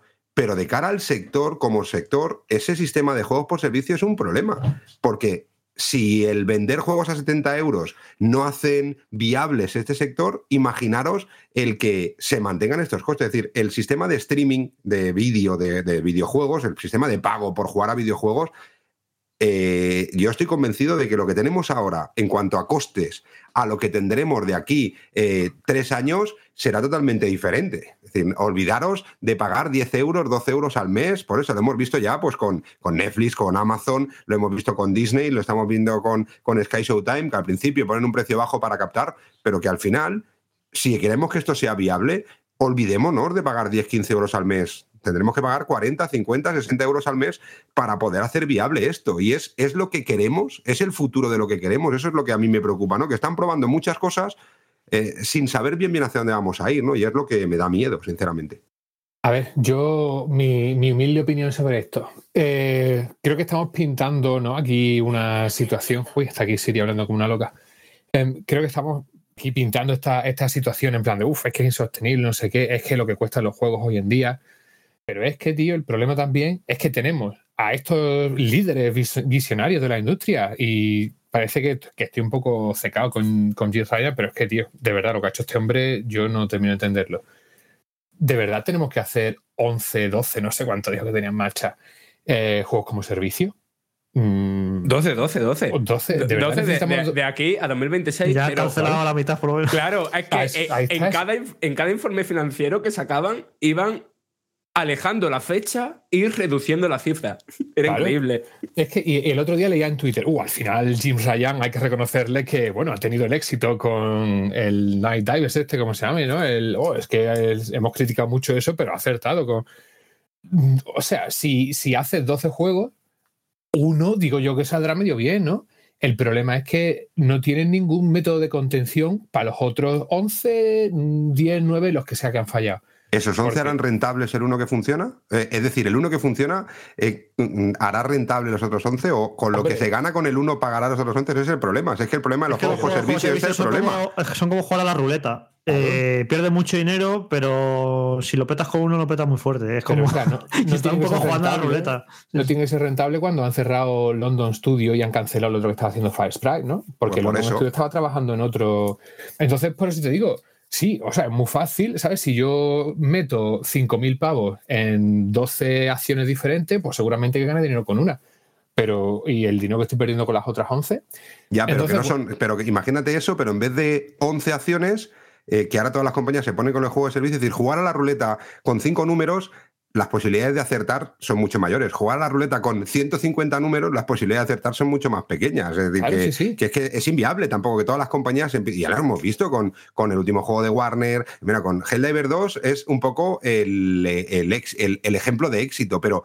¿Cuántos otros han tenido que intentar hacer para que venga Helldiver 2? Que además, con los juegos por servicio nunca sabe realmente cuál va a funcionar. Porque lo que decía Fran, lo que decías tú, lo que decía Jorge, cuando terminan de hacer un juego, la tendencia a lo mejor ya no es jugar esos juegos. Si a lo mejor Sí, sí. viene otro peor. Eh, mira, el ejemplo, Palworld, por ejemplo, no es un juego por servicio, pero nadie hubiera dicho que Palworld hubiera tenido el éxito que ha tenido. Bueno, pues lo ha tenido, ¿vale? Pues, pues- Claro, pues- pues muy bien. y a voy- Livers 2 no nace, yo creo que su corazón no es el de un juego como servicio, porque ya tuvimos un Helldivers 1 hace unos años que básicamente era lo mismo. Era, ante todo es un buen juego y luego, además, es un juego como servicio, no al revés, porque lo que están haciendo es, primero hacemos un juego como servicio y luego intentamos hacer un buen juego. Y lo que primero que hay que hacer es un buen juego y luego si le pueden meter elementos como juegos como servicio, mejor. Pero por eso Helldivers ha funcionado, porque Helldivers en, en realidad es un juego más o menos tradicional y un juego bien hecho que tiene una base y demás. Pero es que eh, hay muchos juegos como servicio que primero es el querer el servicio y el querer eh, los ingresos. Y luego ya veremos si somos capaces de hacer un buen juego, ya se ocurre, claro. Y mm, siguiendo un poco con, con esta temática, ¿no? Que, que parece como que, uy, es que, como está la industria, pero estamos en, en la industria que los de arriba nos están dando. Y lo que os digo, los juegos como servicio. Eh, luego también tenemos el problema de la falta absoluta de creatividad, que ahora todo tiene que ser una licencia de Star Wars, de Marvel, de DC, de lo que sea. Y lo único sensato que, que veo que ha hecho EA, mm, también ahora cuando anuncia los despidos, es que ha dicho que, bueno, el juego de- del Mandalorian que va a cancelar, ya hemos visto lo que se lleva Disney de, de el Spider-Man, por ejemplo, ¿no? Creo que, que era el 60% de cada pack que se vendiese de, del Spider-Man con la consola y no sé cuánto por ciento de cada juego. Tienes que estar dándole un pastizal a, a la empresa de turno para que tenga su nombre en tu, en tu cajita. Y luego, aparte, todos los problemas que conlleva el desarrollo, porque todo tiene que aprobarse. pero como, Exactamente, revisarse, aprobarse por un departamento que te lo conceda es un galimatías. Claro, pero y no sería el primer juego que se cancela porque hubo problemas con que pues, la empresa de turno te apruebe todo lo que tú quieres hacer. Entonces, es que eso es un- una industria tan completamente muerta de, lo creativo que ahora, pues venga, todo ahora licencias, todo ahora de esta saga, de la otra. Y EA lo que ha dicho, sí, pues mira, he vendido lo mismo del EA Football Club sin darle no sé cuántos millones a la FIFA, pues anda, le voy a dar yo dinero ahora a Disney al otro, pues hago mis juegos y el Mandalorian ahora coge, quitan al bicho y le ponen a un robot y sea pues el Titanfall 3 o lo que sea, y a correr y tienen medio juego hecho ya. Y no tienen que darle dinero a nadie. El hecho Entonces- de que, sí, el hecho, Juan, de que la industria sea tan creativamente muerta está relacionada con eh, la escalada bélica que ha ocurrido con los desarrollos cada vez eh, más caros y más largos. Que esto viene desde, bueno, pues eh, eh, a principios de los 90, un juego se podía hacer en seis meses. A finales de los 90, un juego se hacía en un año. En ya los primeros 2000, los desarrollos ya se van de uno a dos años. Va escalando, va escalando, va escalando, va escalando. Y este, este problema que en el que se ha metido la industria lo venían ya anunciando algunos expertos, de decir, esto no puede seguir escalando, porque al final vamos a llegar a un momento en el que un juego se tarda hacer 10 años, que es lo que están tratando de hacer GTA 6. Pero GTA 6 es una excepción, no se puede poner como norma de nada porque es una excepción en la industria, al igual que Nintendo, en muchas cosas también. Bueno, es una, una- es, una, excepción. es una excepción porque Take Two ha sabido cómo mantener esa excepción. Sí, sí, efectivamente, ¿Por qué se un puede golpe de permitir 10 suerte, lo ha años? Porque bien, han hecho un. Grand Theft Auto 5 y le han dado contenido. Yo creo que ese es el gran secreto. Sí, sí, y tú lo has dicho con que- Helldive. Es un muy y- buen juego con sí, mucho contenido y se Y puede GTA permitir 10 6 años. Y GTA 6 va a ser un desarrollo de 10 años, pero es que se va a estar vendiendo 10 años, como ha pasado con GTA 5, que es un juego que se lleva vendiendo 10 años y que ha vendido 200 millones de copias. Pero bueno, no se puede poner ejemplo de eso como ejemplo porque es una excepción, por así decirlo. Pero es eso, hemos visto como esta escalada de desarrollos cada vez más largos, cada vez más largos, y al final, claro, llega un punto que estamos en desarrollos de 5 años. Claro, es que eh, para ver un juego de Naughty Dog, para ver un juego de Sucker Punch, de ese es que al final vamos a ver solo un juego de esos estudios en toda la, la vida prácticamente de PlayStation 5. Es que eso es inviable. Mira, el otro día estaba viendo, estaba, estaba por un tema repasando la, la trayectoria de Rocksteady y me sorprendió muchísimo que Batman Arkham Asylum sale en 2009, ¿vale? Batman Arkham City, que es un juego muchísimo más ambicioso, de mundo abierto, espectacular visualmente, era un juego increíble, enorme. Salió en 2011. Salió solo dos años después. O sea, tardaron dos años en hacer, en hacer Batman Arkham City. Estoy hablando de hace un poquito más de 10 años. ¿Qué ha ocurrido en la industria para que hace 10 años pudieras hacer un Batman Arkham City en dos años, que es un juego como una catedral, y ahora es inviable? Es que ahora son cuatro, cinco, seis años, que sí que entiendo que los gráficos son mucho más exigentes, tienen que ser mejores, pero tanto han evolucionado los gráficos desde, de- desde Batman Arkham City a lo que tenemos ahora, es como se ha ido de madre la cosa de, de una manera increíble. A mí me sorprendió muchísimo ver que, que se podía hacer en 2010-2011, todavía se podían hacer grandes juegos en dos años. Y ahora ya es que, vamos, eh, se ha metido la, industria en un problema en esto con los, con los cuádruple A y, y los, eh, los procesos de desarrollo que son eternos y que, y que ha petado. Yo creo que este proceso, ese, ese sistema de, de que los juegos se tarden tanto un tiempo en hacer no, no, sé, no es viable, vamos. Es que después también tiene a muchísima gente que, que exige eso. O sea, me he gastado 500 pavos, o 550 o, o 1200 en un PC para tener graficotes y todo lo que no tenga graficotes eh, no lo considero un juego mm, que cueste 80 pavos, que es el precio estándar actual. Nadie, Y- Fran, nadie piensa que las cosas cuestan lo que cuestan. Es un mal endémico que tenemos esta civilización que todos pensamos que pagamos mucho más de lo que tendríamos que pagar. Y solo hay que darse una vuelta por los foros de Vandal o por los foros de cualquier otro tipo de sector. Es decir, no valoran nada. No dicen nada. Antes era me gusta, me lo compro. No me gusta, pues no me lo compro. No es para mí. Pero ahora muchísimos comentarios son cuando valga 20 euros me lo compraré. A 70 euros, ¿quién lo va a comprar? ¿Qué mierda de cojines estas y por 5 euros lo tengo en el chino? ¿Vale? Cuando esté a 3 euros, esto no, la gente no valora nunca nada. Siempre piensa que vale todo mucho menos de lo que vale. Yo para empezar, la gente no sabe lo que quiere, eso, eso es lo primero. Porque luego Nintendo, eh, sus juegos venden 10, 20, 30 millones y no son el, eh, lo último revolución técnica ni lo más puntero. No sé, al final es eso. o sea, se ha metido en un problema en la industria del cuádruple A y tiene que parar porque no, no puede seguir por ahí. Y al final lo que va a ocurrir, que yo creo que el mercado del triple A se va a reducir. Van a seguir saliendo, pero van a ser como muy esporádicos y va a haber muy pocas compañías que tengan el músculo económico y la capacidad para arriesgar, para hacer esas grandes producciones. Pero no, la cosa no puede seguir ahí. Luego es eso, luego te llegan éxitos indies de estos como Stardew Valley o algunos otros, que juegos hechos por una, una persona Barato, y, venden mucho más que muchos AAA, simplemente porque proponen cosas frescas, cosas diferentes, y los AAA, pues eso, es un- son un erial en lo creativo porque no pueden permitirse arriesgar, porque claro, tú fíjate, gastarte 300 millones en un AAA para que luego no guste o sea una idea equivocada, una idea demasiado eh, extraña que no conecte con la gente, pues al final tienen que ir a lo seguro. Ya se ha pasado en los últimos años, que El- cero, cero riesgos. En la, en la época de 360 y Play 3, a esta la que aludía ahora con Batman Arkham City, joder, salían cosas nuevas y cosas arriesgadas y, se- y nacieron muchas sagas. Nació Bioshock, nació Assassin's Creed, nació Mass Effect, nació Borderlands, un montonazo de sagas nacieron todavía. Se intentaba arriesgar, se intentaba hacer cosas nuevas, se intentaba crear nuevas marcas, pero claro, ahora mismo, con lo costoso que es y con lo arriesgado y con el tiempo que tardas en hacer un gran juego, el, el- el riesgo es mínimo, cero. Y así ocurre que en el AAA, pues eso, creatividad nula. Ahora es inviable entonces, eso, o sea- eh, que decir, venga, pues eh, a todos nos gustaría, le hemos dicho aquí, y seguramente hoy que está Juan, pues eh, todos, o Juan, por ejemplo, un nuevo Silent Hill, o un nuevo Dino Crisis, o un nuevo Parasitive, eh, eso olvidémonos, en este momento en el que estamos, mm, por mucho que nos duela, será muy complicado ver cómo invierten una cantidad astronómica por eh, títulos que son conocidos. Es decir, yo pienso como Jorge, ¿eh? vamos a tener cada vez menos triple A's, vamos a tener menos triple A's innovadores, es decir, yo creo que van a ser más continuaciones de sagas, continuaciones de títulos que saben que lo van a rentabilizar eh, y vamos a ver pues mucho más producto más pequeño que, que lo que estamos viendo ahora. Mientras se normaliza todo esto, esto es un ciclo, ¿eh? y,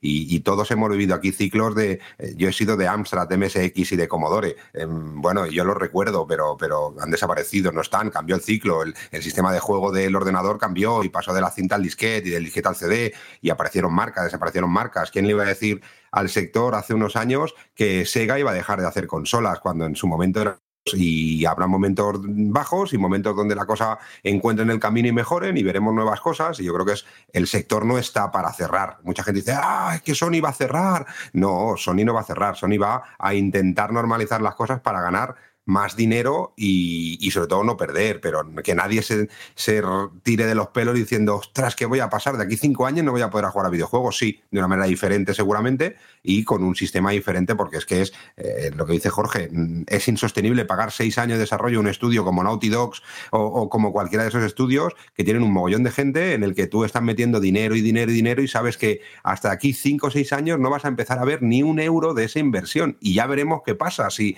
ahora estamos haciendo un juego de zombies a lo mejor de aquí cinco años los zombies eh, no le gusta a nadie y le gustan más lo del oeste y te pones a hacer un juego del oeste y de aquí cinco años eh, volvemos a estar igual, es decir que todo tiene que cambiar porque es que no puede ser, no puede ser como está. Em, dos cositas súper rápidas. La primera, que estamos diciendo que van a lo seguro porque no se pueden permitir riesgos.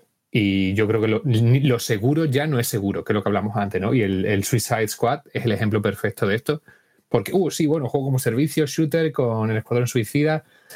Sale tarde, a nadie le importa el Escuadrón Suicida, a nadie le importa ya los shooter looters y el juego disparando las bolitas moradas ¿sabes? de que se anunció, no le importa a nadie. Así que lo que yo pensaba que era seguro, no era seguro. Bueno, yo creo Pero seguro que ese juego, yo creo que desde hace dos años sabían que iba a ser un fracaso. Lo que pasa es que no lo han cancelado porque habrían, se habrían gastado tanto Sí. dinero ya que habrán dicho, pues venga, ya, pues lo sacamos, Sí, sí. porque total.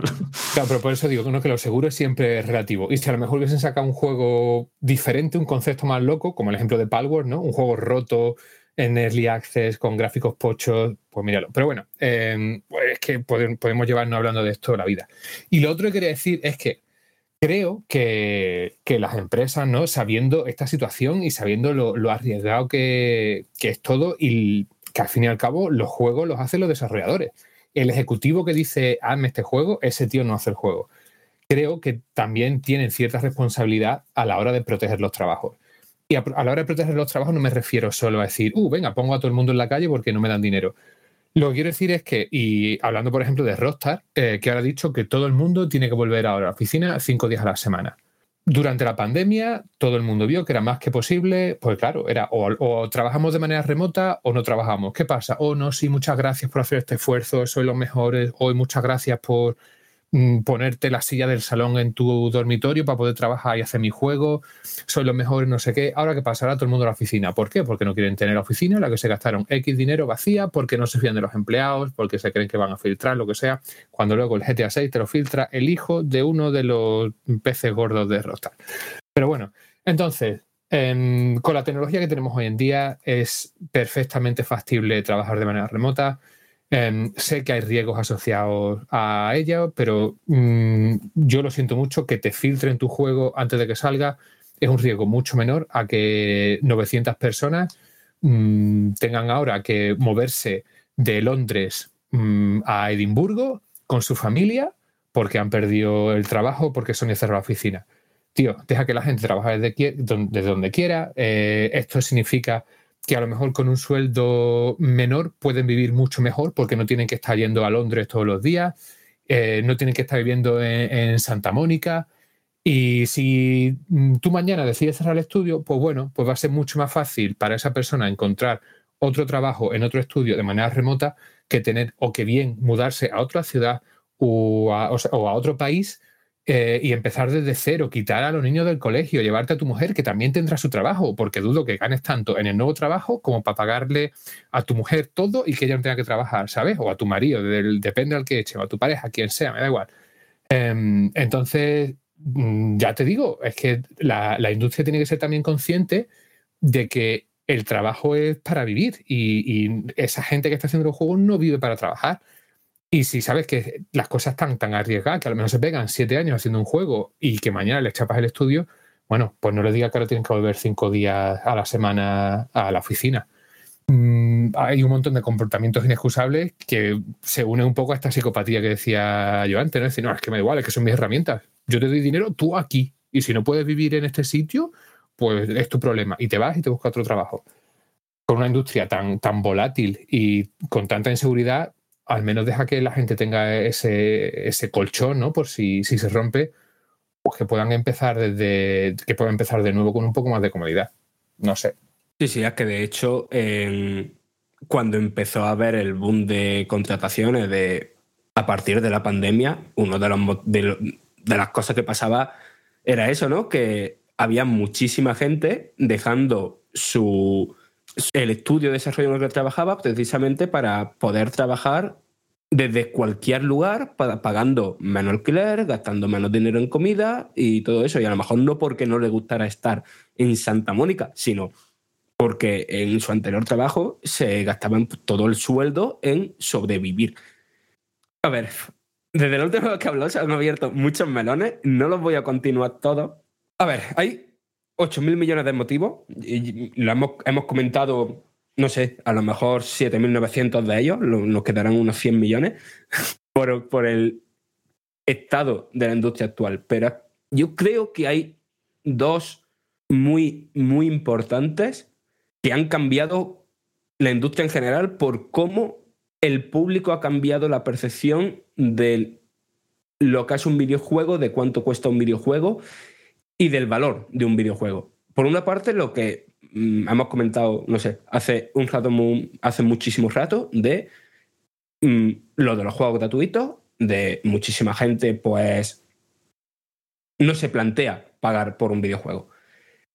Pero después, incluso en los juegos premium, digamos, ¿no? El juego que pagas, como toda la vida, aquí hay un melón que ha empezado a abrir en los últimos años a partir del, de la preeminencia del mercado digital sobre el mercado físico.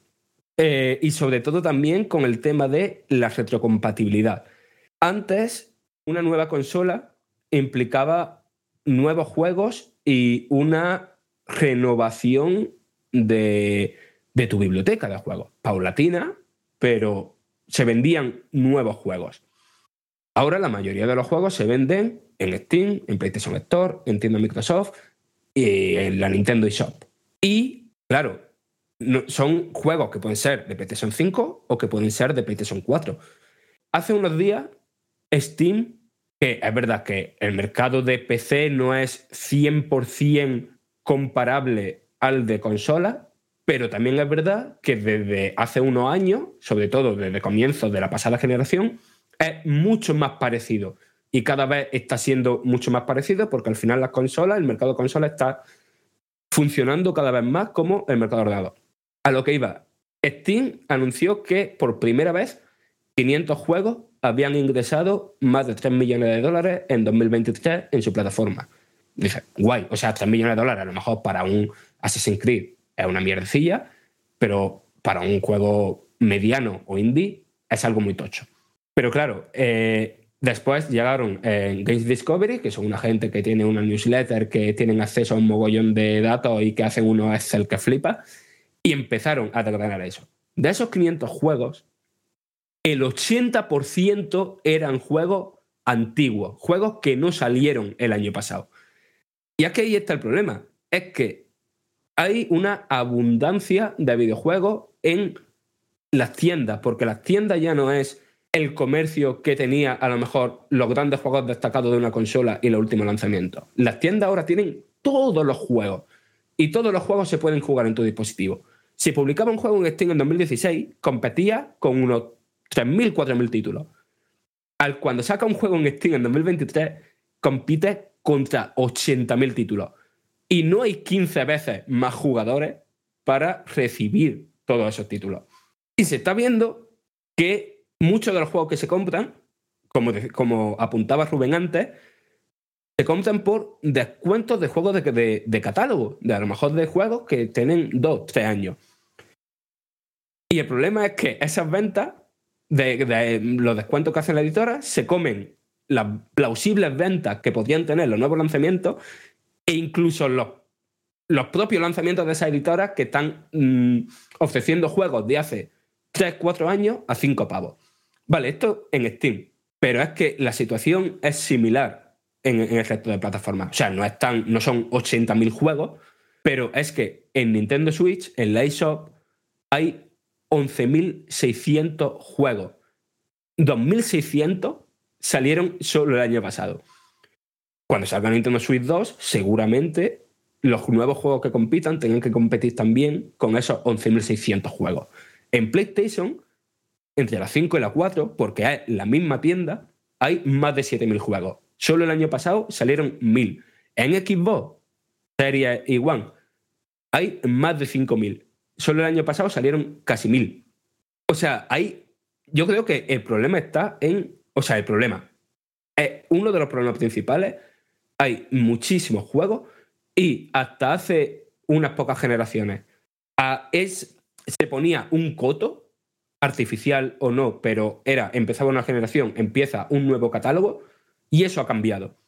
Y eso está siendo un revulsivo y un cambio de cómo se consumen videojuegos que creo que, que, que no se había previsto. Es muy interesante, sí, la verdad. Y a raíz de esto, como justo mencionado la ISOP, por eso a mí me parece muy bien la estrategia de Nintendo de no devaluar sus productos. Que esto a mucha gente le molesta, porque dice, es que los juegos de Nintendo no bajan de precio, porque el Mario Kart 8 cuesta igual ahora que hace 5 años. Pues eso es lo que hace bien Nintendo. Ella dice, no, mis productos no son indies o juegos tal que dentro de dos años lo vas a poder comprar a 15 euros. No, no, mis juegos cómpratelos de lanzamiento, cómpratelos el año que viene, que son eh, juegos que yo considero que son premium y que siempre van a costar más o menos lo mismo. Hay pequeñas rebajas a veces en juegos de Nintendo, es cierto. Y yo creo que eso a Nintendo esa estrategia le ha salido muy bien hasta ahora. Veremos en Switch, 2, en Switch 2 qué pasa, porque se supone que va a ser retrocompatible. Lo que tú dices del primer día, vas a tener acceso a todo el catálogo de Switch.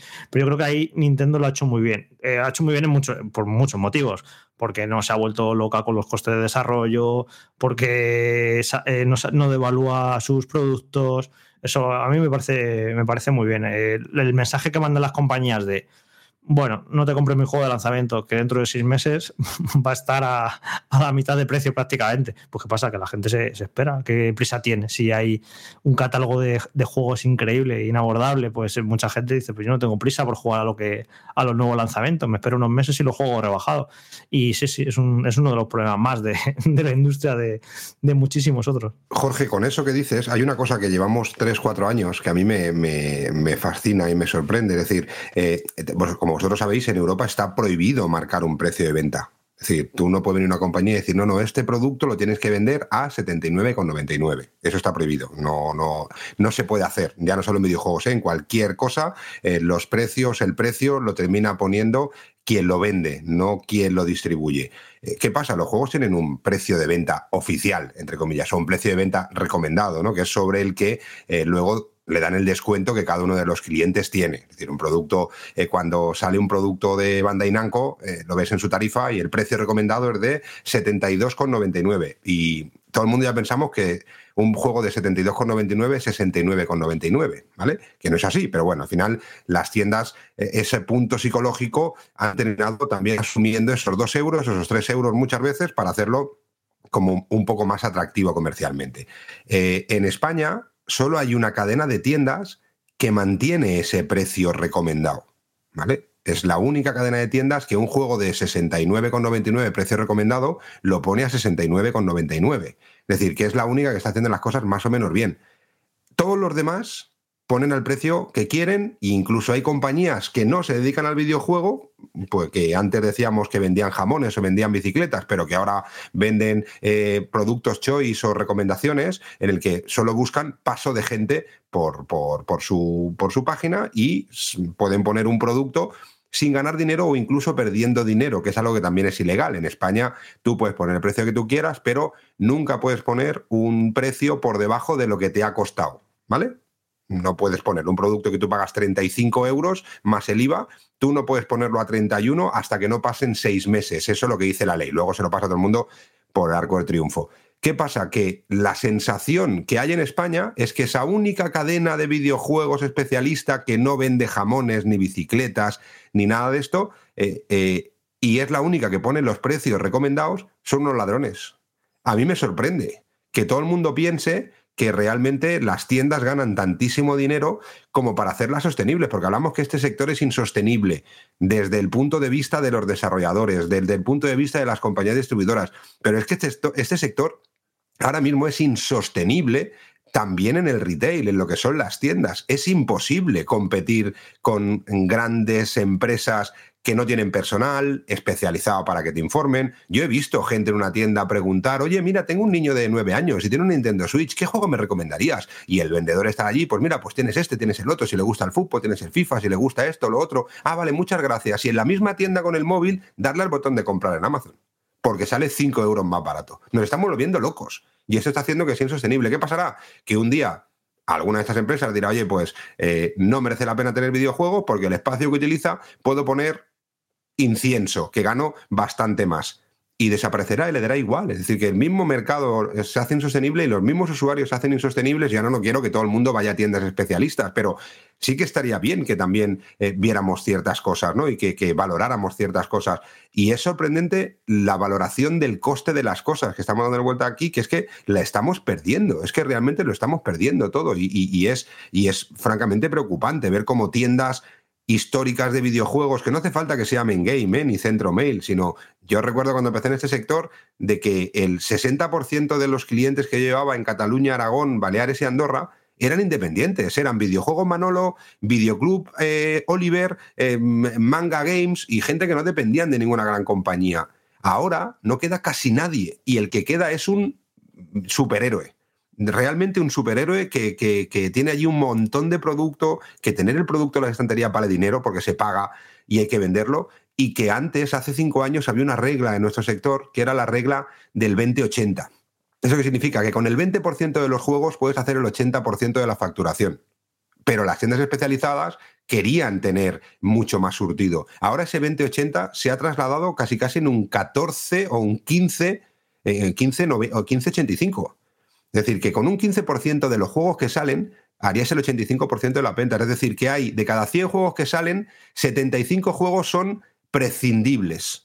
Porque de esos 75 juegos no todos se venden. Es decir, que, el sector también se está haciendo insostenible en el sistema de venta que estamos viendo ahora y que hemos convivido con ellos todos los que estamos aquí, algunos más como José o como yo, algunos menos como Fran, pero que eso también está cambiando y eso también tendremos que ver algún momento si merece la pena cuidarlo. Qué bien salir de vez en cuando, que me nombran. Yo estoy atento, porque en esto tampoco puedo aportar mucho, pero siempre recibo algún cariñete. Pues nada, que os quiero también a vosotros, compañeros. Entre viejos anda el juego. Claro, claro. Oye, no, em, creo que este tema mm, sabéis que puede alargarse todo lo que queramos y dar vueltas en círculo.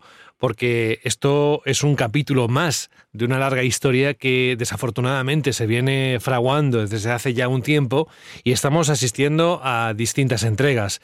Esta ha sido la última. Hemos querido nosotros desde Vandal el dedicarle una especial atención, un especial foco para vertir una serie de reflexiones que creemos o creímos que eran importantes hacerlas tal y como está siendo el, el tema, cómo se está agrandando. Esperamos también que vosotros y vosotras nos deis vuestra opinión. No sé si la pregunta Shirley tendrá que ver, eh, yo imagino que sí, pero lo vais a descubrir dentro de un ratito.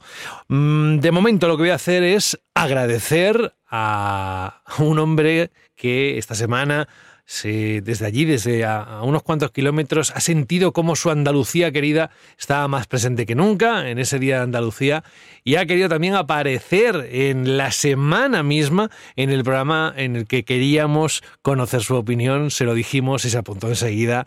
Juan Rubio es uno de los grandes y además tiene mucho conocimiento porque si sabéis un poquito de su historia, él también ha formado parte importante de la industria en, sitios, en lugares muy reconocidos y muy queridos.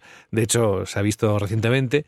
Pero mm, se tiene que ir y también el tema se tiene que parar en algún momento y creemos que este es el punto. Juan Rubio, te queremos un montón, queremos que estés todo lo que puedas y de momento hoy ya nos vamos a la cama con una aproximación de lo que para ti está sucediendo en la industria. Si quieres aportar algo más a modo de colofón, Yo, yo quiero decir una cosa antes de que se vaya Juan, porque Ah, vale. creo, que lo, creo que lo escuche, que ha quedado todo esto muy apocalíptico, pero que la gente no se preocupe, ¿eh? que juegos van a seguir saliendo hasta que nos hayamos muerto todos, porque el videojuego va a seguir muy vivo, a la gente le encanta eh, jugarlos, les gusta hacerlos, lo que no sabemos es en qué plataforma, ni cómo, ni a qué precios, ni de qué manera serán, pero que no os preocupéis, ¿eh? que juegos buenos, eh, hasta el resto de nuestros días yo creo que vamos a seguir disfrutando, así que eso, que este apocalíptico en cuanto al estado de la industria, Eso pero es. que no tengo ninguna duda de que van a seguir saliendo muchos juegos y muy buenos hasta, hasta el fin de los días. Y que no deja de ser el paradigma del cambio, porque además dentro de un tiempo estaremos hablando de lo que ya se ve venir a todas luces, que es cómo interviene la inteligencia artificial en todo el proceso creativo de videojuegos y que también será otra parte, es decir, videojuegos va a haber siempre, desde luego, eso lo sabemos, pero como negocio, ¿verdad, Rubén? Tendrá que evolucionar y estamos en un momento de cambio en el que lo que antes funcionaba, la fórmula que antes funcionaba, ahora la ecuación se ha movido bastante y está intentando buscar cómo encajar en un lado y en el otro de la ecuación. Pero de momento, lo que sabemos seguro es que Juan nos dice adiós y que lo que le invitaba es que si quiere dar una última reflexión sobre qué podemos ver en los próximos meses o qué nos va a deparar este 2024 con relación al tema que hemos tocado hoy, que lo haga, que estaremos encantados de escucharle y si no, simplemente que diga adiós con la manita y ya está. Eh, sí, no, mira, aprovecho eh, un poco lo que dice Jorge, que estoy, estoy completamente de acuerdo con él. Y yo creo que, que lo bueno de esta situación es que al final va, va a petar por algún lado. Todo esto es tan absolutamente insostenible que al final esto de los juegos gigantescos de 700 horas o 700, para no ser exagerado, menos de 50 ya no, no dura un, triple A de estos de, de los grandes, ¿no? O sea, bueno, a lo mejor Spider-Man que, que es la excepción. Pero bueno, Em, que eso, que cualquier género ya todo tenga que ser un action RPG de lo que sea. Yo creo que esto es insostenible, va a petar por algún lado. Y lo bueno seguramente es que cuando pete volverán a, apostar por juegos más pequeños, ideas más creativas. Y bueno, mm, creo que o ahora o relativamente pronto seguiremos viendo más cositas como, como Hi-Fi Rush o como Pentiment que bueno, ahí está. Mm, salieron en, en Xbox, no tuvieron el, el público que esperaban y ahora van a salir otras plataformas donde seguramente funcionen bastante mejor. Yo creo que, que Hi-Fi Rush en, desde el- mira, no te sé decir tanto en Play 5, espero que sí, pero en Switch 2 seguro que eso funciona súper bien.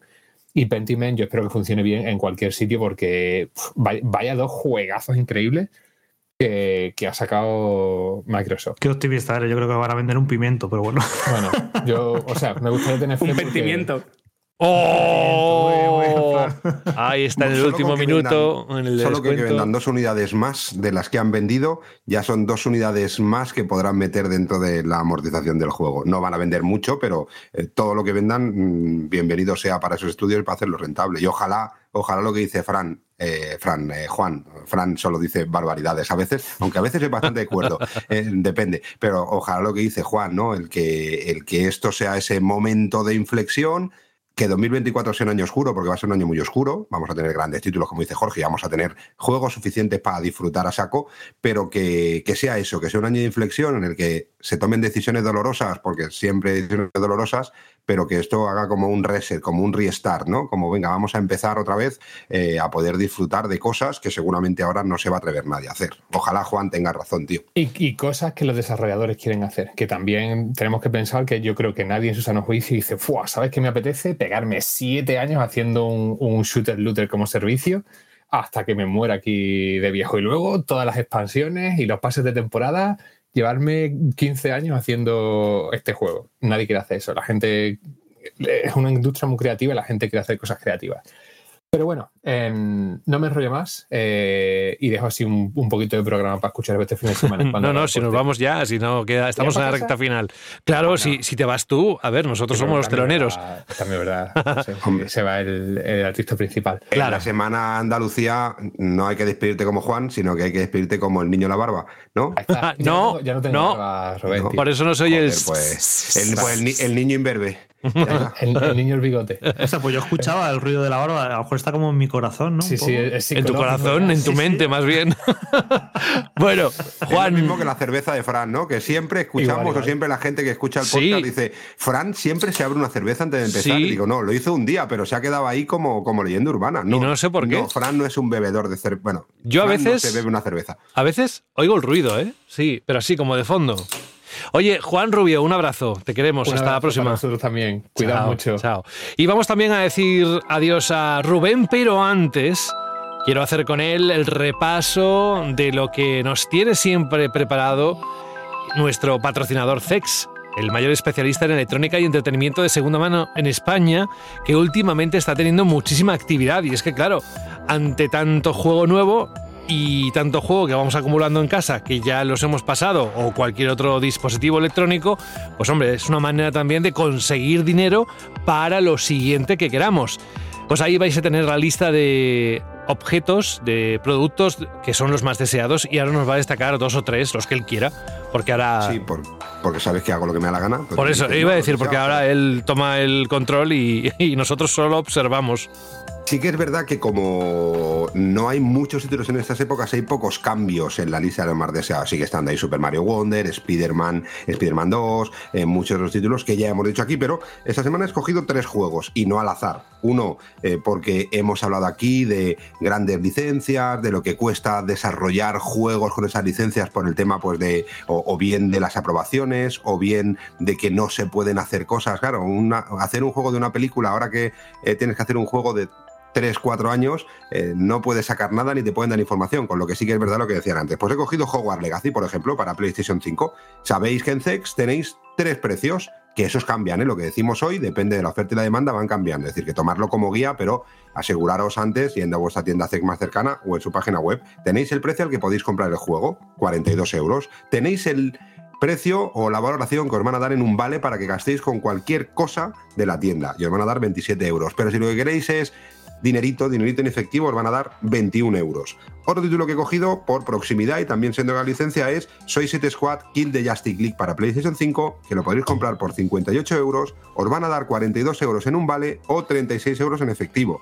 Y uno que he cogido también, aprovechando que este fin de semana empieza el gran circo de la Fórmula 1, nunca mejor dicho lo de gran circo este año con tanto cambio, eh, en el que también se ha confirmado esta semana la nueva entrega por parte de Electronic Arts y Codemaster, que a lo mejor es el momento de hacer sitio, recuperar un poquito de dinerito para comprarte la nueva entrega. Pues si eh, lleváis FIFA 23, perdón, si lleváis Fórmula 1 23 para PlayStation 5, os van a dar 25 euros en vale, 19 euros en efectivo, y si lo queréis comprar porque queréis hacer la carrera de Bahrein vosotros en casa y lo veis en la tele y, se- y os ponéis con ganas, pues lo lo podréis encontrar también por 38 euros. Acordaros que todos los juegos que compréis en CEX son 100% garantizados. Gracias, Rubén. Descansa, un abrazo y nos escuchamos en unos días, ¿vale? Un abrazo para todos. Cuidaros Chao. mucho. Chao. En tu estantería hay una conversación entre videojuegos olvidados. Yo era el FIFA de su vida y me ha dejado chupando banquillo. Pues yo llevo 574 días abandonado en Animal Crossing y hay un unicornio que me mira chungo. Peor está Mario Kart, ahí hinchado a plátanos porque no tiene a quién soltarlo. ¡Mamma mía! Tus juegos merecen una segunda vida. Bájalos del estante porque en CEX te los cambiamos por dinero en efectivo. Trae tus juegos y consolas a CEX y consigue Pastuki de la buena. Tiendas por todo el país y también online. Busca CEX. Hoy es el día en el que sale un juego muy, muy, muy, muy esperado. Supongo que a Fran no se lo ha pasado por alto. Hoy sale a la venta el Final Fantasy VII Rebirth y estamos de celebración solo por eso.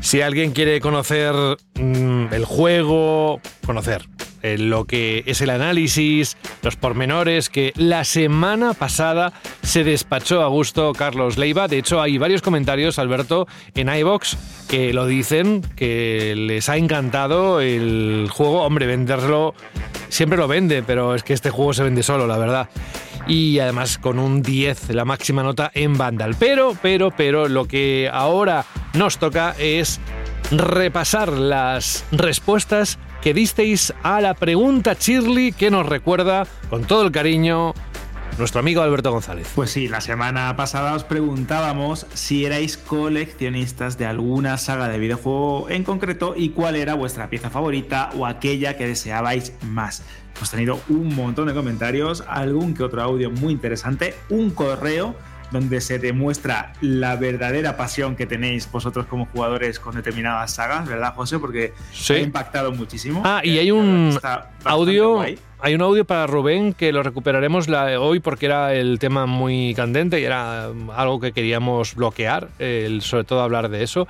Pero Salva nos mandó un audio para Rubén Mercado que lo guardamos, Salva, para el momento que podamos el emitirlo, el ponerlo y que evidentemente Rubén te pueda responder. ¿eh?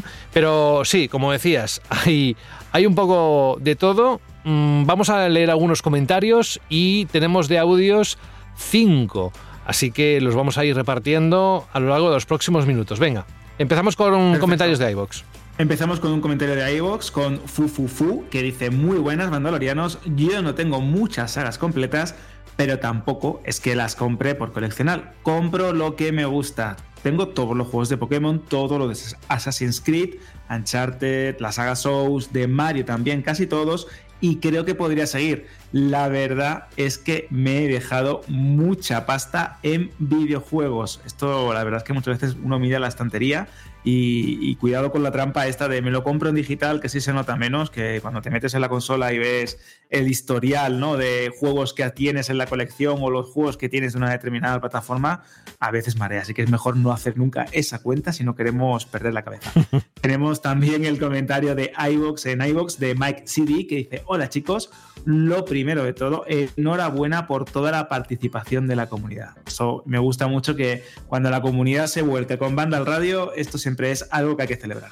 Ah, ah, ah, ah, ah, ah. Hablando de volcarse. O lo vamos diciendo ya que es 1 de marzo. No, ya lo vas a soltar. ya No, no, no, nervioso, soltar ¿eh? no, no, recordar. solo, no, voy a dar pistas, solo una pista, una pista, una pista. No, porque todavía no podemos decir mucho, pero estad atentos, solo voy a decir esto, Alberto, estad muy atentos este mes en el que cumplimos 10 años, porque algo diremos que os va a gustar. Y además algo lo suficientemente grande y gordo como para que dure mm, varios meses. Ya no digo más. A ver, que sí, seguimos. Yo no he dicho nada. Alguien ha entrado por dejas, aquí. Ahí lo sí, dejas, sí, ahí sí, lo sí. dejas. Pues continuamos con el comentario de Mike CD que dice: Respecto a la Shirley, yo lo tengo casi todo al completo. Y sobre todo marca la saga Silent Hill. ¿El motivo? En el género de terror marcó un antes y un después. Y tengo, y tengo buenos y terroríficos, nos remarca, recuerdos cuando empecé a jugar a esta saga con mi mejor amigo hace ya más de 20 años. Y que incluso a día de hoy los hemos rejugado juntos. Por supuesto, nos pasaremos el 2 remake y se ríe, porque como diciendo, esto es una cita ineludible. Como siempre, gracias y un abrazo. ¿Te parece, José, si empezamos a escuchar los audios? Mira, fíjate lo que estaba pensando, que voy a lanzar el bloque de los cinco audios para escuchar a Oli, a Daco, a Juan Carlos, a Fran y a Rafa que ha entrado en el tiempo de descuento en las últimas horas. Así que hola a todos y vamos a escuchar. Por cierto, Oli dice algo al principio que supongo que debe ser... A ver si tú eres capaz luego al final de saber lo que ha dicho. Atención, hola. Osashi Buridana, Minasama, aquí Oliver un día más. Pues para mí Kingdom Hearts es la saga, mi saga favorita. Intento coleccionarlo todo y comprármelo todo si la mujer me deja claro. Eso, el, el mero hecho de, de mezclar juegos de rol con Disney, dos cosas que me encantan. Eh, la historia, el, el apartado gráfico, la banda sonora, la jugabilidad, sí que es cierto que tiene la cámara y el pato Donald, que no es lo mejor del mundo, pero no se puede tener todo en, esta vida, ¿no? Pero bueno, en fin, que mi, ¿qué es eso? Que mi juego favorito es Kingdom Hearts. Un saludo. Hola banda, la Kiarako una semana más y esta vez en silencio para que José no edite demasiado el audio. Vamos a responder la Shirley pregunta y he de reconocer que inconscientemente soy coleccionista, pero no con esas sagas que mm, gastan mm, cientos de euros en ediciones especiales, sino que simplemente con seguir esos videojuegos con las que tantas horas paso, ya sea Kingdom Hearts, ya sea Super Mario, ya sea Sonic, esas sagas con las que tantas horas disfrutamos, tan bien nos lo pasamos. Por supuesto me gustaría comprar esas ediciones que valen 120, 200 euros con figuras exclusivas, pero bueno, el bolsillo al final no da para tanto. Y al final acabamos disfrutando más eh, esas horas de videojuegos que no esas figuras que al final acaban cogiendo polvo.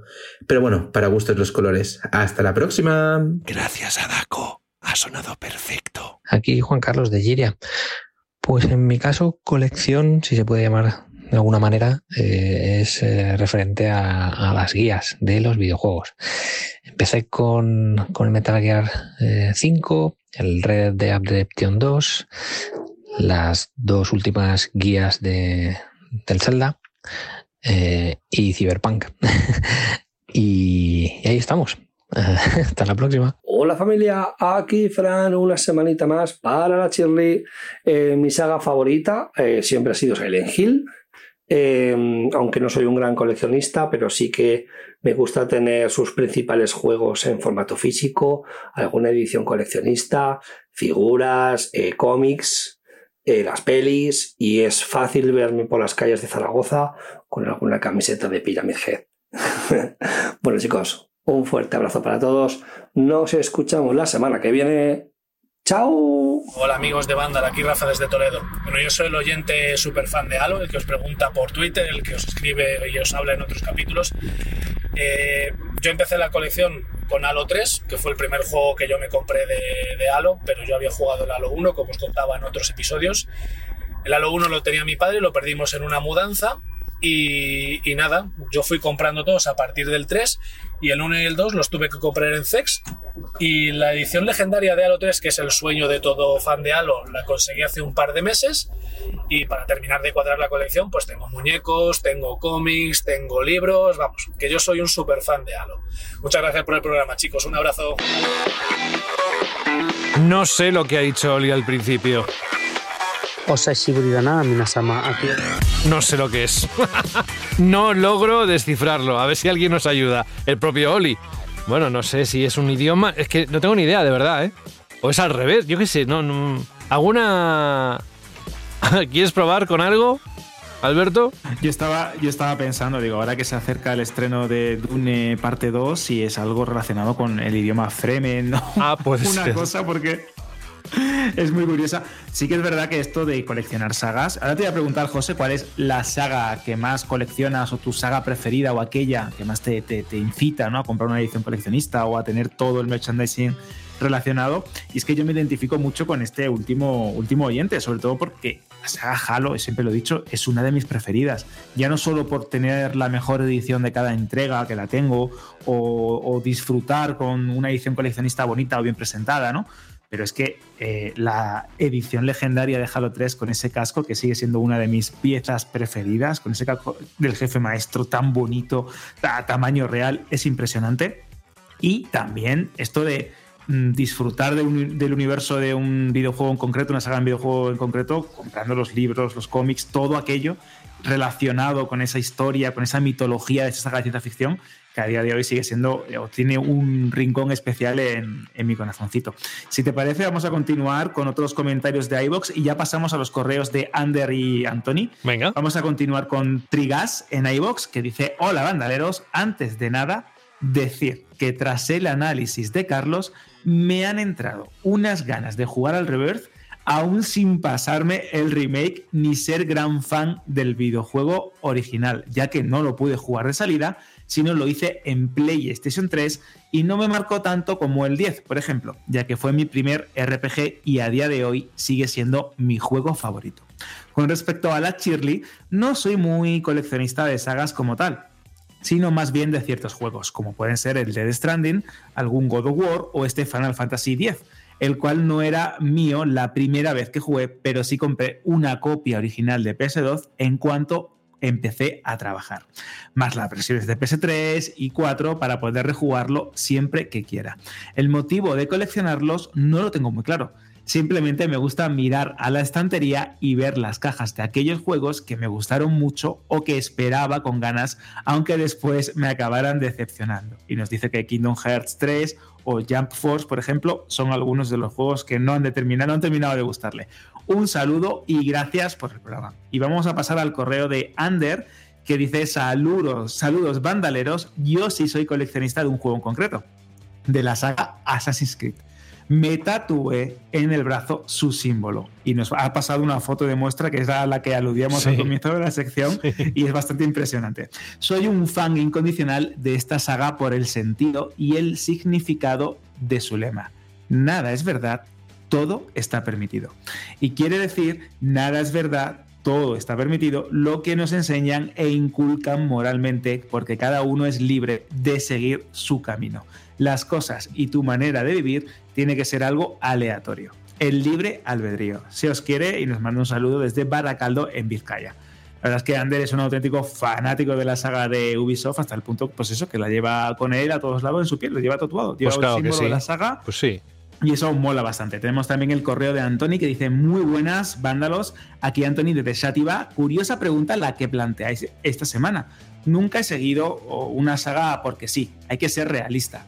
Todas las sagas tienen algún juego que falla un poco. Pero sí que es verdad que desde, de que que descubrí Bloodborne hace ya unos años, he empezado a jugarme todo lo que hace From Software. El Sekiro me encantó, el Dark Souls 3 me maravilló, pero por falta de tiempo o abundancia de responsabilidades, llamadlo como queráis, tengo pendiente a día de hoy empezar mi nueva aventura en Elden Ring, que se me antoja larga, complicada y maravillosa.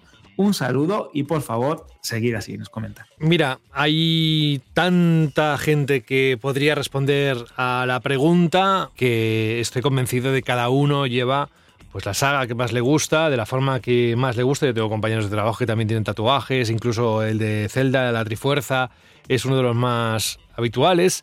Yo te voy a decir que en, en la cabecera de la cama, bueno, casi cerca, tengo una figurita de, de Division 2, otra, la que venía en la edición coleccionista del reboot de, de Kratos, la de God of War, con el hacha y, bueno, en fin, es súper impresionante. Y luego tengo otra que es la de Aloy, la que salió con el primer Horizon. O sea, esos Con el tres... primer Horizon, esa es muy chula, esa es muy bonita. Esa es sí. muy bonita. Las tres son fantásticas. La, bueno, la de División incluso se- hay una piedra que la aprietas y se enciende en varias cosas de la figurita. Bueno, oye, que mm, vamos a ir diciendo adiós. El programa ya pasa de las dos horas, está muy cerca, si no ya ha pasado. Y tenemos que decir que nos escuchamos la próxima semana. Pero, pero, antes, yo soy consciente de que tienes que lanzar tu chirly pregunta para los próximos días. A ver si tiene que ver con lo que hemos hablado hoy. Madre mía, José. Qué presión, ¿eh? Ordenador. Qué presión. No, no, no. Es verdad que ya hemos hablado nosotros, ya hemos dado todas las claves y nuestras opiniones, pero la pregunta Shirley de la semana que viene no puede ser otra. ¿Qué ¿Cuál es tortilla? ¿Con cebolla o sin cebolla? O sin cebolla. ¿Te imaginas Oye, lo que dice Alberto? ¿Te parece, te, parece, ¿Te parece que lo pongamos en la, en la DLC para hacer un. Venga, un venga, va, estudio venga. Venga. Que puede ser interesante. Venga. Porque esa es la gran batalla española, ¿no? La, lo que nos divide como sociedad. Venga. Pues la pregunta de la, semana, de la semana que viene es: ¿cuál es vuestro análisis de la industria del videojuego? Creo que es algo muy interesante que da para muchos debates, que como bien ha dicho José, vamos a tener aquí en Vandal Radio cada cierto tiempo. Esperemos que no con noticias tan, tan negativas o críticas como las que hemos dado hoy, pero quiero saber qué opináis de la, o qué análisis hacéis de la industria actual del videojuego. ¿Y cuál creéis que es su futuro? Es un poco todo. O sea que. Claro, es un poco todo, realmente, claro. Cómo, hacia dónde vamos, hacia dónde vamos como industria, creo que da, da pie para varias eh, subpreguntas ¿no? o, o- o análisis dentro del análisis. Así que ya sabéis, tenéis los caminos de siempre, iBox, cuando se sube el programa a la página web y si os apetece, que nos encanta escucharos, un audio de 20 o 30 segundos y muy importante que si no José pierde la cabeza, hacerlo las mejores condiciones No, para que no yo tenga que solo estar digo por los oyentes. ni nada. No, yo soy el guardián de la calidad para que los oyentes eh, no tengan que sufrir pues esos puertas que se cierran y, y ruidos que pueden a veces incluso hasta despistar del propio mensaje. A veces estás más pendiente de lo que hay de fondo que lo que está diciendo la persona. Si yo lo digo, si, por ellos mismos y por ellas. Bueno, pues ahí está la Y pregunta. la Shirley, y la Chile pregunta DLC, ya DLC. sabéis, la tortilla, la, claro, claro, claro, esto yo creo que tenemos tortilla que, tenemos que española. meternos la tortilla española de patatas con cebolla o sin cebolla. ¿Sois team cebolla o team sin cebolla? Creo que es una pregunta que puede dar juego y hace mucho tiempo que no sacamos el lado culinario de Banda al Radio, que creo que también es, es parte de nuestro ADN. Somos así de originales. Y la verdad es que nos ha encantado ¿eh? hoy tener un programa en el que nos ha, si me permitís, eh, es como que nos ha sabido a otra cosa distinta. Hemos querido recuperar esos momentos, esas ediciones en las que hacíamos antaño, que dedicábamos pues a un tema en concreto, pero ya no porque hubiera unos premios o un Nintendo Direct o un, yo qué sé, un evento de PlayStation y Xbox, sino para analizar algo y en este caso ha sido la situación de la industria del videojuego. Bueno, pues Alberto González, muchísimas... Ah, por cierto, en las respuestas de lo que ha puesto, como eh, hay quien puede poner eh, lo que quiera y, desfogarse en, en iBox, al menos en el audio, intentad ser breves, 30 segundos, lo digo porque si lo bueno breve, dos veces bueno. Y si no, va a ser bastante largo y voy a tener que recortar. Y yo no quiero recortar, es que no quiero. Bueno, Alberto González, que un abrazo, que hasta dentro de unos días. Gracias por estar con nosotros hoy. Hasta la semana que viene, José. Un fuerte abrazo. Adiós. Adiós. Recuerda eh, que suena David Bowie, no te vayas muy lejos si lo quieres escuchar. Franje Matas, ¿te gusta David Bowie? Ah, ¿O me vas a preguntar que quién era? No, no, no, me gusta bastante. Ah, vale, hecho. vale. Es Sí, que yo a veces, sí. lo siento, pero hay un choque ahí generacional que yo doy por sentado ciertas cosas y luego me encuentro con que no. Bueno, pues. A ver, evidentemente de mi generación no es. No, ni tampoco de la mía. ¿sabes? Ni tampoco de la mía. Claro, pero yo qué sé. Bueno, Franillo, eh, te esperamos la próxima semana, ¿vale? Sí, sí, sí, por supuesto. Aquí estará y, y con ganas de, pues no sé, a ver si se puede hablar de jueguicos y de cosas un poquito menos tristes que las de hoy. Pero aunque han sido cositas tristes, yo la verdad me lo he pasado muy bien el programa, ¿eh? Sí, pues es lo que decía antes, que nos ha sabido algo distinto. Y espero que a los oyentes también, porque especialmente cuando tocamos estos temas, creo que se hace todavía mucho más interesante. Gracias. Ah, y todo esto continúa, evidentemente, en la web de Vandal. Gracias, Fran y Jorge Cano. Próxima semana volveremos a algún análisis, lo que nos depara la actualidad, pero lo que no puede faltar es tu presencia, al menos tu voz. Ya sé que me has dicho eso al principio, eh, a ver si no apareces, pero yo cuento contigo. Sí, la semana que viene que la gente esté tranquila, volveremos a hablar de juegos, que menuda turra hemos hoy, pero bueno, que queríamos tocar un poquito este tema más en profundidad, porque eh, bueno, ha sido una semana muy convulsa y que es la, ha sido como un poco la gota que ha colmado el vaso, ¿no? De, Sí. de todo, de donde veníamos. Así que, y aún así, vamos, hemos tocado muchos temas, aunque parezca que no, de manera, se podíamos estar horas, porque yo tengo aquí, me apunté varias eh, cosas que tocar, varias cosas que comentar, y no ha dado tiempo. O sea, que es un tema muy complejo y con muchas aristas, y que, bueno, al fin y al cabo, a lo largo de toda la temporada va a seguir apareciendo de una manera o de otra. Sí, sí, seguro, seguro. Esto es un modelo que termina y que tiene que evolucionar o que está evolucionando. Ahora solo queda ver en qué lado o en qué situación nos deja a los usuarios, que es lo más importante y por eso hemos querido hacer esto hoy. Mm, pues nada, Jorge, te espero la próxima semana. Un abrazo. Un abrazo hasta la semana que viene. Chao. A ver quién pide David Bowie. Alguien con buen gusto, desde luego. Dice, Bandalorianos queridos, soy Roberto, chileno que reside en Canadá. Primero, felicitarles por el programón que nos regalan cada semana. No, gracias a ti por escucharnos, que por eso hacemos el programa, si no, no, no lo haríamos. Les quería agradecer porque son mi compañía semanal infaltable y porque me permiten distraerme e informarme de la mejor forma. Estoy pasando por un periodo delicado en cuanto a mi salud mental, pero elementos como su programa me suben el ánimo, no saben cuánto. Muchas gracias de corazón. Solo por eso ya merece la pena, Roberto, de verdad. Dice, aprovechando el vuelo por Alan Wake 2, quería pedirles una canción para cerrar el programa. Es la canción de los créditos del primer Alan Wake, Space Oddity, de David Bowie. Qué temazo y qué forma brillante de cerrar un título como el primer Alan Wake. Recuerdo que hace algunos años estuvieron casi regalando el juego en Steam porque, si mal no recuerdo, Remedy no podía pagar la renovación de la licencia de canciones como la de Bowie. En fin, un abrazo grande para todo el equipo y muchas gracias por el trabajazo que se mandan cada semana. Que todo vaya bacán como decimos en Chile. Pues mira, hemos aprendido también eso, yo no lo sabía, igual alguno de nuestros oyentes, unos cuantos, sí que lo sabían, evidentemente, los que son de allí, desde luego, que vaya todo bacán. Pues nos quedamos con eso y te lo devolvemos, ¿eh? que te vaya todo bacán. Roberto. Y en cuanto a la canción, pues creo que no ha sonado nunca en estas 10 temporadas de David Bowie, pero lo va a hacer hoy con esta estupenda producción Space Oddity que suena de fondo, poco a poco, y que es un gustazo disfrutarlo con todos vosotros. Volvemos dentro de una semana. Estad atentos a lo que vayamos contando y participad en la pregunta que hemos lanzado esta semana sobre lo que os parece la situación de la industria, sobre también si os gusta la tortilla de patata con cebolla o sin cebolla. Y yo mientras pongo la canción desde el principio, para no pisar a David Bowie, que se merece todo nuestro respeto. Que vaya bien, saludos de José de la Fuente. Adiós. Ground control to Major Tom. Ground control to Major Tom.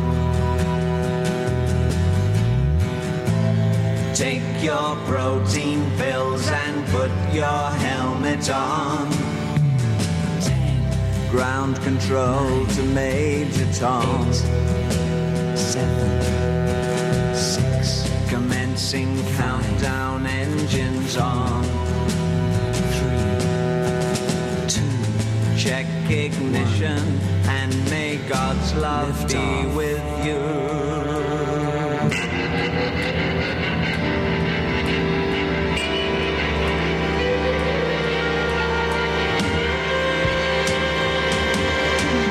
This is ground control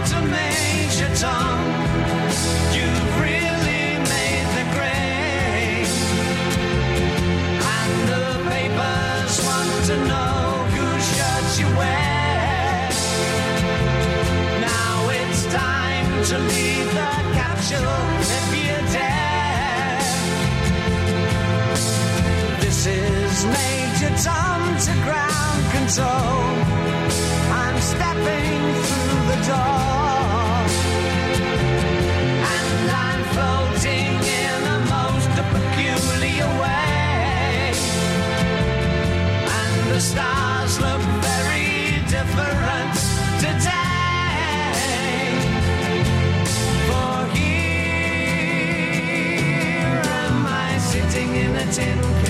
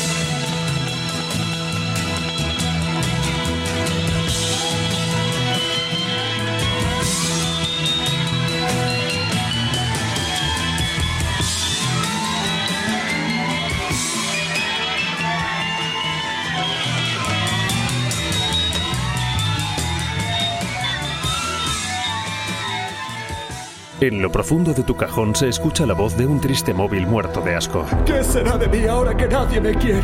Antes hacía fotos, veía TikToks, enviaba WhatsApps a lo loco. Aún tengo ganas de vivir. Sácame del cajón y llévame a Zex. Ese móvil merece una segunda vida. Llévalo a tu tienda Zex más cercana y te daremos el mejor precio por él. En tu cajón no vale nada, pero en Zex te lo cambiamos por dinero en efectivo. Trae tu móvil a Zex y consigue Pastuki de la buena. Tiendas por todo el país y también online. Busca CEX.